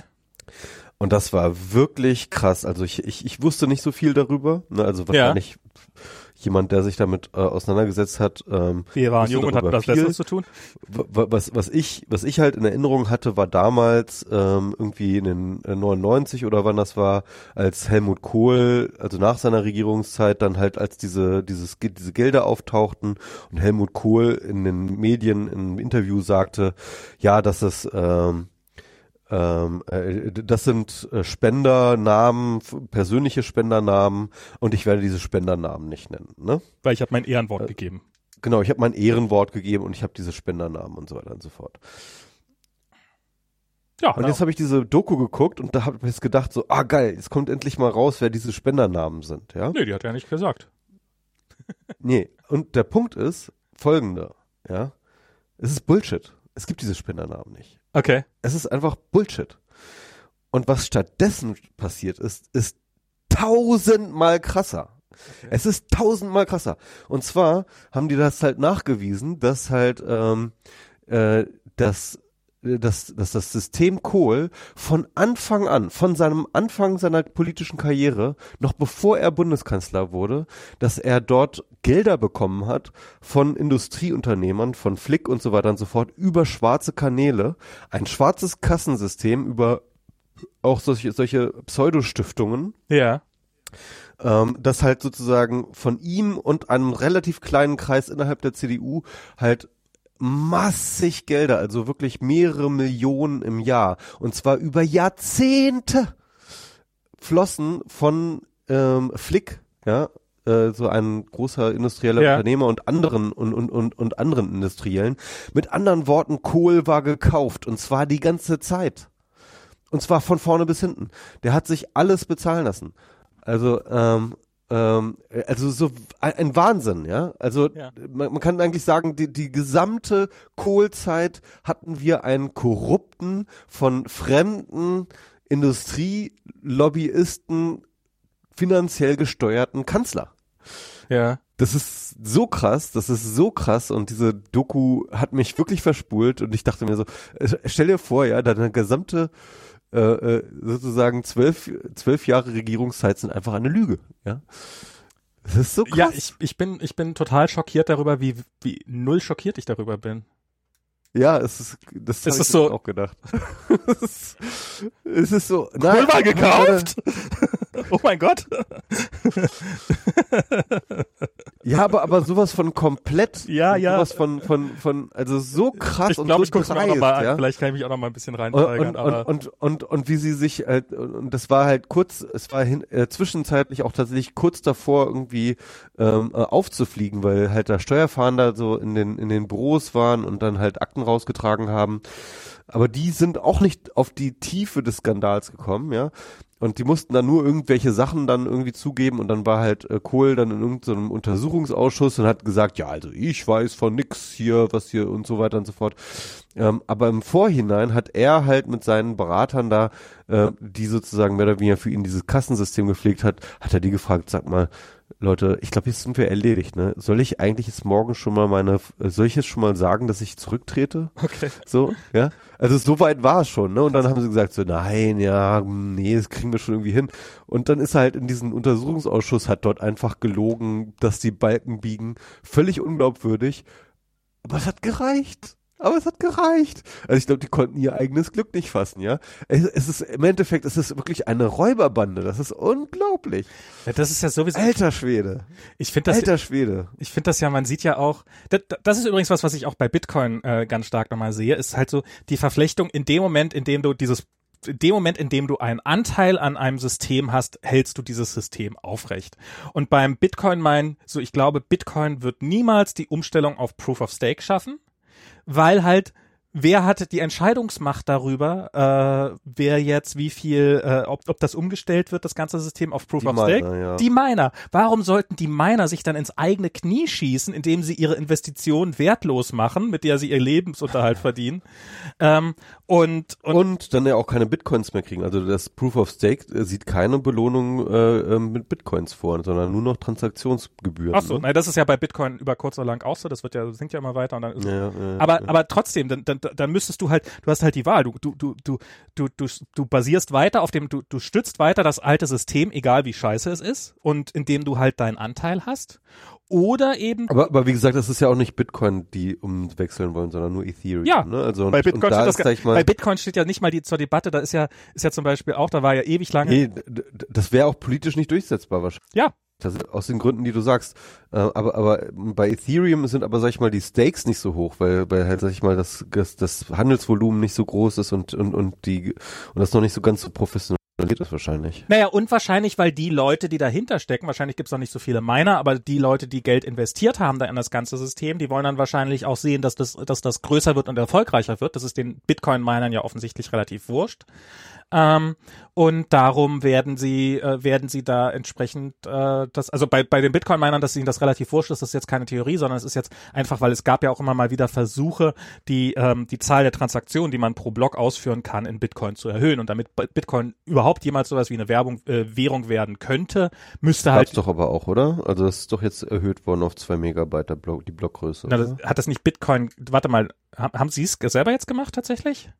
Also es gibt auf jeden Fall ist die Spaltung von Bitcoin Cash genau an dieser Diskussion auch ähm, passiert. Also das war ja eigentlich der Versuch. War, aber war Bitcoin Cash nicht dann sozusagen? Naja. Nee, Bitcoin Cash waren die, die halt dies zu Cash machen wollten, die es zu richtigen Geld machen wollten, steckt ja auch im Namen so ein bisschen drinne, Ja, und die halt die Zahl der Transaktionen massiv erhöhen wollten und die klassische Bitcoin-Ebene hat halt gesagt, hat halt gesagt, nee, machen wir nicht. Ich muss, muss gleich aufhören mit dem Podcast, weil ähm, äh, ich muss heute das Kind ins Bett bringen, ins Mittagsschlaf. Ah, okay. Und ähm, und das hat halt ähm, dazu, ja, und, und, und da ist es halt, ist es halt äh, gesplit, hat sich gesplittet und ähm, hat halt, ähm, ist halt bei dem alten ist es so geblieben wie bisher. Keine Ahnung, ob bei Bitcoin seitdem was passiert ist.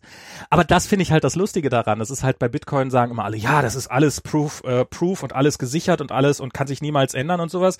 Na, es ist und und ist keine Politik, was ja im Endeffekt die Aussage dahinter ist, aber es steckt natürlich genauso viel Politik dahinter. Die Leute haben ihre Anteile dran und dementsprechend klammern sie die und probieren die zu erhalten und dann guckt, wer kriegt die Mehrheit zusammen. Das ist ganz klassische Politik und ähm, wird sich der wird sich der Softwarecode ändern? ist halt in dem Fall dann das Gesetz ist kein ist kein geschriebenes Gesetz, sondern ist halt ein bisschen Programmcode, aber ist genauso abänderbar wie jedes Gesetz auch. Und, ähm, und ich finde das ja auch spannend, jetzt hier gerade mit, mit ähm, ich, ich, das T-Wort, ich traue mich kaum zu sagen, mit Trump das Ganze zu sehen, wo es ja mittlerweile wirklich, würde ich mal wirklich sagen, ziemlich offensichtlich ist, dass, dass der Typ eigentlich nicht haltbar ist.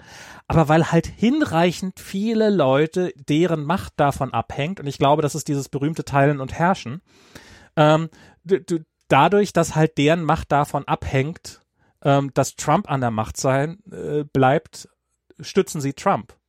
Und, ähm, und ich finde, da kann man auch mal schön sehen, wie so, wie so Systeme wie der Nationalsozialismus oder sowas funktionieren. Wenn Hitler tatsächlich der Einzige gewesen wäre, der ein Interesse hätte oder die, diese Führungsmannschaft, dann hätte sich dieses System nicht halten können. Das ist halt, das basiert alles immer darauf, dass du halt bis in den letzten Bereich alle korrumpierst und jeden, ja. deren Interesse dran. Wenn ich falle, fallst du mit, ja. Genau. Und dann, ähm, ja, ja. Und klar, dass dann so ein Untersuchungsausschuss nicht sonderlich viel rausfinden wird, wenn halt äh, die, das, das, also wenn halt das, äh, wenn halt der Untersuchungsausschuss dazu führen kann, dass es Neuwahlen gibt und wahrscheinlich dein, dein, dein Bundestagsposten weg ist. Und ähm, was ja wahrscheinlich passiert wäre, wenn die CDU in einen gigantischen Skandal gekommen wäre, dass sie deutlich weniger Stimmen gehabt hätte. Also setzte da in den, können sich alle in dem. Der, der, der Witz ist halt, der, der Witz ist halt, dass die ähm, anderen Parteien auch Gelder bekommen haben. Und ich kann mir gut vorstellen, dass auch deswegen das sozusagen unterm Deckel ge geblieben ist, dass bei, bei SPD und FDP und so, dass, weil die halt auch irgendwie Gelder bekommen haben. Wobei man dazu sagen muss, halt nicht im annähernden Maße wie die CDU, ja. Und, aber das wisst, aber das weiß ja die SPD nicht in dem Moment, ja. Die weiß ja nicht, wie viel mehr die CDU bekommen hat und so, ja. Das heißt mit anderen Worten, die fühlen sich dann halt auch entsprechend halt irgendwie sozusagen mitgefangen. Ja, klar. Und, äh, äh, und dann hast du plötzlich, und dann hast du plötzlich so ein Dilemma. So ähm, funktioniert Korruption, dass du jeden mitkorrupierst und äh, dafür sorgst, dass sie alle mit drinnen hängen. Dass, dass niemand mehr sauber bleibt. Dass genau. niemand mehr sauber bleibt. Ähm, äh, ich, ich fand noch mal eine Sache interessant. Ähm, ich würde noch mal auch so zu Blockchain. Ich habe ich habe nämlich mal dann noch mal allgemeiner über Hypes nachgedacht, also ja. über äh, Technologie-Hypes. Und ich bin zu der Meinung, ich habe so festgestellt, es gibt drei Bereiche, in denen, also jetzt wahrscheinlich mehr als drei, aber drei, die mir jetzt so äh, auf Anhieb eingefallen sind, ähm, bei denen es regelmäßig zu so überhypten okay. Phänomenen kommt ähm, äh, bei denen sich dann mal hinterher herausstellt, dass es gar nicht so doll war, wie man das vor sich vorstellt. Und das erste ist halt, ähm, also ganz offensichtlich bei, bei Blockchain, ne, Dezentralität. Mhm. Also X in dezentral, ja. Mhm. Also ähm, also als Hype. Stimmt, äh, ja. ne, irgendwie denk an diese ganzen Social Networks äh, äh, Geschichten, die wir alle gesehen haben, die jetzt, ja, das ist wie X, aber dezentral, mhm. ja. Und äh, da, da gibt es halt Spannend, äh, viele ja. Beispiele. Ähm, und das zweite ist, ähm, X aber in 3D. Ne? Also so denk an Second Life. Oder denk, denk, denk jetzt an Oculus Rift und diese ganzen hey. Kram. Das äh, ja, sorry. äh, aber, aber, aber ganz ehrlich, ähm, äh, das, da, das ist halt einfach überhyped und, ja, und, und, äh, und, ja. und, erfüllt im Endeffekt äh, äh sozusagen die Erwartungen nicht. X in 3D ist definitiv immer ein guter, guter, guter Punkt. Und X in dezentral, ja, sehr gut. Und das dritte? Und, und, und, und dann X ist X in fliegend ähm, denk an fliegende Autos, denk an, an, an Flugdrohnen, denk an Flie Flugtaxis, ja, okay. wie wir das jetzt äh, hatten, ja. Also es sind so, so, so drei, drei Sachen und, und ich finde, die drei haben auch was gemeinsam, okay. nämlich, dass halt tatsächlich sozusagen ähm, das Feature, das extra Feature, ne, also die Dezentralität, das, äh, äh das, die dritte Dimension und das Fliegen halt jeweils exorbitante zusätzliche Kosten verursacht. Ne? Mhm. Also äh, bei, bei Blockchain kann man das ja sehr schön sehen, ne, wie viel Extrakosten es verursacht. Also nicht nur monetäre Kosten, sondern auch an Komplexität, an, ähm, an, an Dauer für Transaktionen und so weiter und so fort. Also alles wird eigentlich äh, schlechter, ineffizienter und so weiter und so fort.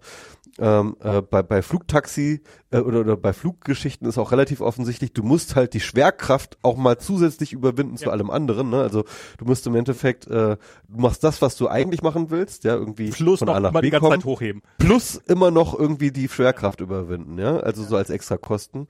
Und dann hast du halt irgendwie bei 3D okay, 3D kostet natürlich auch extra an ähm, sozusagen, ne, ist halt sozusagen statt äh, x hoch 2 ist halt x hoch 3, ist halt äh, einfach mehr Prozessorpower bei allem, was du tust, klar, offensichtlich, aber zum Beispiel so Oculus Rift hast du dann zum Beispiel halt auch für den Nutzer, der muss sich dann halt eine Montur anlegen, mhm. das ist halt einfach irgendwie, um so ein Computerspiel zu spielen, halt immer nochmal extra Kosten sozusagen, die man noch mit reindenken muss, das heißt also, ähm, Genau, und das hast du sozusagen die eine Sache und dann hast du auf der anderen Seite halt den Nutzen. Und der Nutzen ist halt ganz klar gegeben. Natürlich hat das einen Nutzen, dass etwas dezentral ist, dass etwas fliegt und dass etwas ähm, und, und, und dass äh, äh, äh etwas äh, äh, in der dritten Dimension wahrnehmbar ist.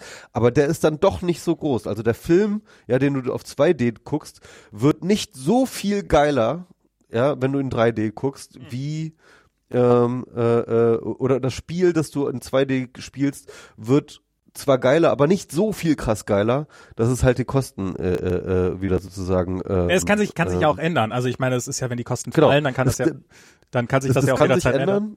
Das kann sich ändern, aber ich glaube, was der eigentliche Punkt ist, dass uns das erstmal total begeistert, wenn wir hören, dass das möglich ist. Ja. Was? Ich würde sagen, wir sollten XY ein Startup ist plötzlich auch dezentral möglich. Was? XY ist auch in 3D möglich. Was? XY kann man jetzt auch fliegend machen. Und diese Begeisterung, ja. Also ich würde vorschlagen, in keiner Relation zu, in keiner Relation zu Kosten-Nutzen-Kalkulation mehr steht, führt dann dazu, dass halt irgendwie sozusagen diese Hypes entstehen. Also ich würde sagen, wir sollten ein Startup gründen, was sich um äh, fliegende 3D dezentralisierte. Ich habe eigentlich schon alles drin. Mehr braucht man gar nicht zu sagen. Der Rest, den Rest arbeiten wir noch aus. Ähm, oh, genau. Ihr könnt jetzt investieren. Ja. Flu Flugtaxis. Du musst halt, nein, nein, nein, äh, nicht, zu, nicht zu konkret werden. Um Himmels Willen. Das ist auch immer. Das hat auch Doro Bär. Hast du das nämlich mitgekriegt im, im Interview? Hat sie ja, doch irgendwie, also ja, genau mit den Flugtaxis. Äh, so Flugtaxis auf Bit auf, auf Blockchain-Basis. Dezentral. Ja. Und 3D. Ja. Natürlich 3D. Genau. Natürlich 3D. De dezentrale Flugzeuge äh, auf, auf Blockchain war. Also ähm, ähm, äh, Ihr könnt euch noch damit beteiligen. Unser ICO findet in ICO findet in äh, fünf Wochen statt. Jetzt zeichnen, ja. solange es noch geht. Ihr seid die ersten, die davon gehört haben. Und, und ich habe mir dann noch eine, äh, weitere nachgedacht und habe gedacht, okay, also es gibt aber auch sozusagen Überraschungserfolge, die immer keiner sieht. Ja. Ähm, und das sind dann sozusagen. Ähm, AR hast ähm, du vergessen. AR ist zurzeit noch ganz wichtig. AI meinst du? Äh, ja, ja, AI, natürlich. Sorry. AI oder AR? Nein, künstliche AR Intelligenz. Im 3D ist, ist 3D Ja, ja, drin, künstliche oder? Intelligenz meinte ich. Äh, wo, wobei ich, also da bin ich vorsichtig, weil ähm, ich würde das nicht als unbegründeten Hype sehen, weil da tatsächlich super viel, also im Endeffekt kann man sagen, dass mittlerweile fast alle großen äh, Technologien, mit denen wir täglich äh, agieren, halt tatsächlich auf AI laufen und mm. also, beziehungsweise auf auf Machine Ja, aber wir fliegen auch alle regelmäßig in Flugzeugen. Trotzdem heißt das nicht, dass alles, was irgendwie mit Flügeln dran ist, automatisch ein Erfolg wird. Ich glaube, AI ist ist auch sehr sehr überhyped. Nicht nicht nicht ansatzweise so überhyped wie Blockchain. Genau. Ich glaube, aber, aber, aber aber das hat seine Einsatz, also es hat ja schon seinen seinen Nutzen bewiesen, würde ich sagen. Ja, ja also, äh, also klar. Aber aber es wird trotz, aber gerade deswegen wird es ja noch zusätzlich überhyped. Also ich glaube, es ist nicht ja. so ein schlimmer Hype wie bei Blockchain. Ähm, aber, aber, aber ich glaube, dass es, dass die, dass die, es ist halt, es ist halt immer auch notwendig, dass keiner eine Ahnung hat, wie es eigentlich wirklich funktioniert und darum sich alle möglichen Leute was einbilden. Das ist halt bei Blockchain so, dass halt alle rumfaseln ohne Ende. Ähm, selbst Leute, die, die fett drin investiert haben und ich glaube, das ist bei AI dasselbe. Ich glaube, da wird wahnsinnig überschätzt, was damit möglich ist. Und es wird noch sehr viel länger dauern. Es wird, aber es wird, es wird, es wird eine, es wird sehr viel gehen mit AI, äh, ohne Frage. Aber ich glaube, so dieses, äh, hey, wir können, wir können Bilder plötzlich in einer Qualität erkennen, wie wir es vor zwei Jahren noch für unmöglich hielten, ähm, ist ja ein gigantischer Fortschritt, aber es ist halt weit davon entfernt, dass wir irgendwie künstliche Menschen bauen oder irgendwie sowas. Ja klar, aber das ist dann ja auch wieder wieder. So Aber das wird ja gerne dann, dann automatisch in den in denselben Topf geworfen darum. Aber egal, ja, ist jetzt. Ja. So, aber ich muss Also jetzt auch, aber, aber, ja? genau, ganz, ganz, kurz nochmal, um das abzuschließen. Ich habe ich hab nämlich dann noch mal weitergedacht und gedacht, es gibt aber ja auch Überraschungserfolge, also, also die keiner kommen sieht. Ja. ne? Und ich glaube, die sind dann in, in, in drei weiteren Bereichen. Und zwar X in billiger, X in benutzerfreundlicher aha. und Y. Und Y weiß immer niemand. Ja, Y, also Ach, was sozusagen komplett halt anderes. einfach mal genau etwas komplett anderes. Ah. Ja? Also das sind sozusagen die die die die Dinge, die dann wirklich Überraschungserfolge sind, Ja. ähm, aber die keiner kommen sieht. Ja, also das Gegenteil von einem Hype sozusagen. Ja. Ähm, äh, so als äh, Heuristik, sage ich mal, in den Raum gestellt. Aber gut, wir können das jetzt äh, beenden. Genau. Dann haben wir einen schönen Podcast gemacht. Genau, tut mir leid, ist jetzt ein bisschen, äh, dass jetzt, dass ich jetzt hier ein bisschen abbrechen muss. Ich muss äh, gleich das Kind in Mittagsschlaf bringen. Normalerweise macht ich richte Sag Kolja, äh, sag, sag Kolja einen Gruß von mir. Mm, richtig aus. So richtig auf jeden Fall aus. Vielen Dank fürs Zuhören, trotz der schlechten Soundqualität. Wir versprechen, dass wir irgendwie was überlegen, wie wir da was dran bessern können. Ähm, zum Ende hin ging's ja zum Glück. Ähm, ich hoffe, ihr seid trotzdem dran geblieben. Ich fand es trotzdem sehr spannend, was Michi zu sagen hatte. Ähm, ja, und bis zum nächsten Mal, oder? Jo, bis denn. Bis dann. Tschüss. Ciao.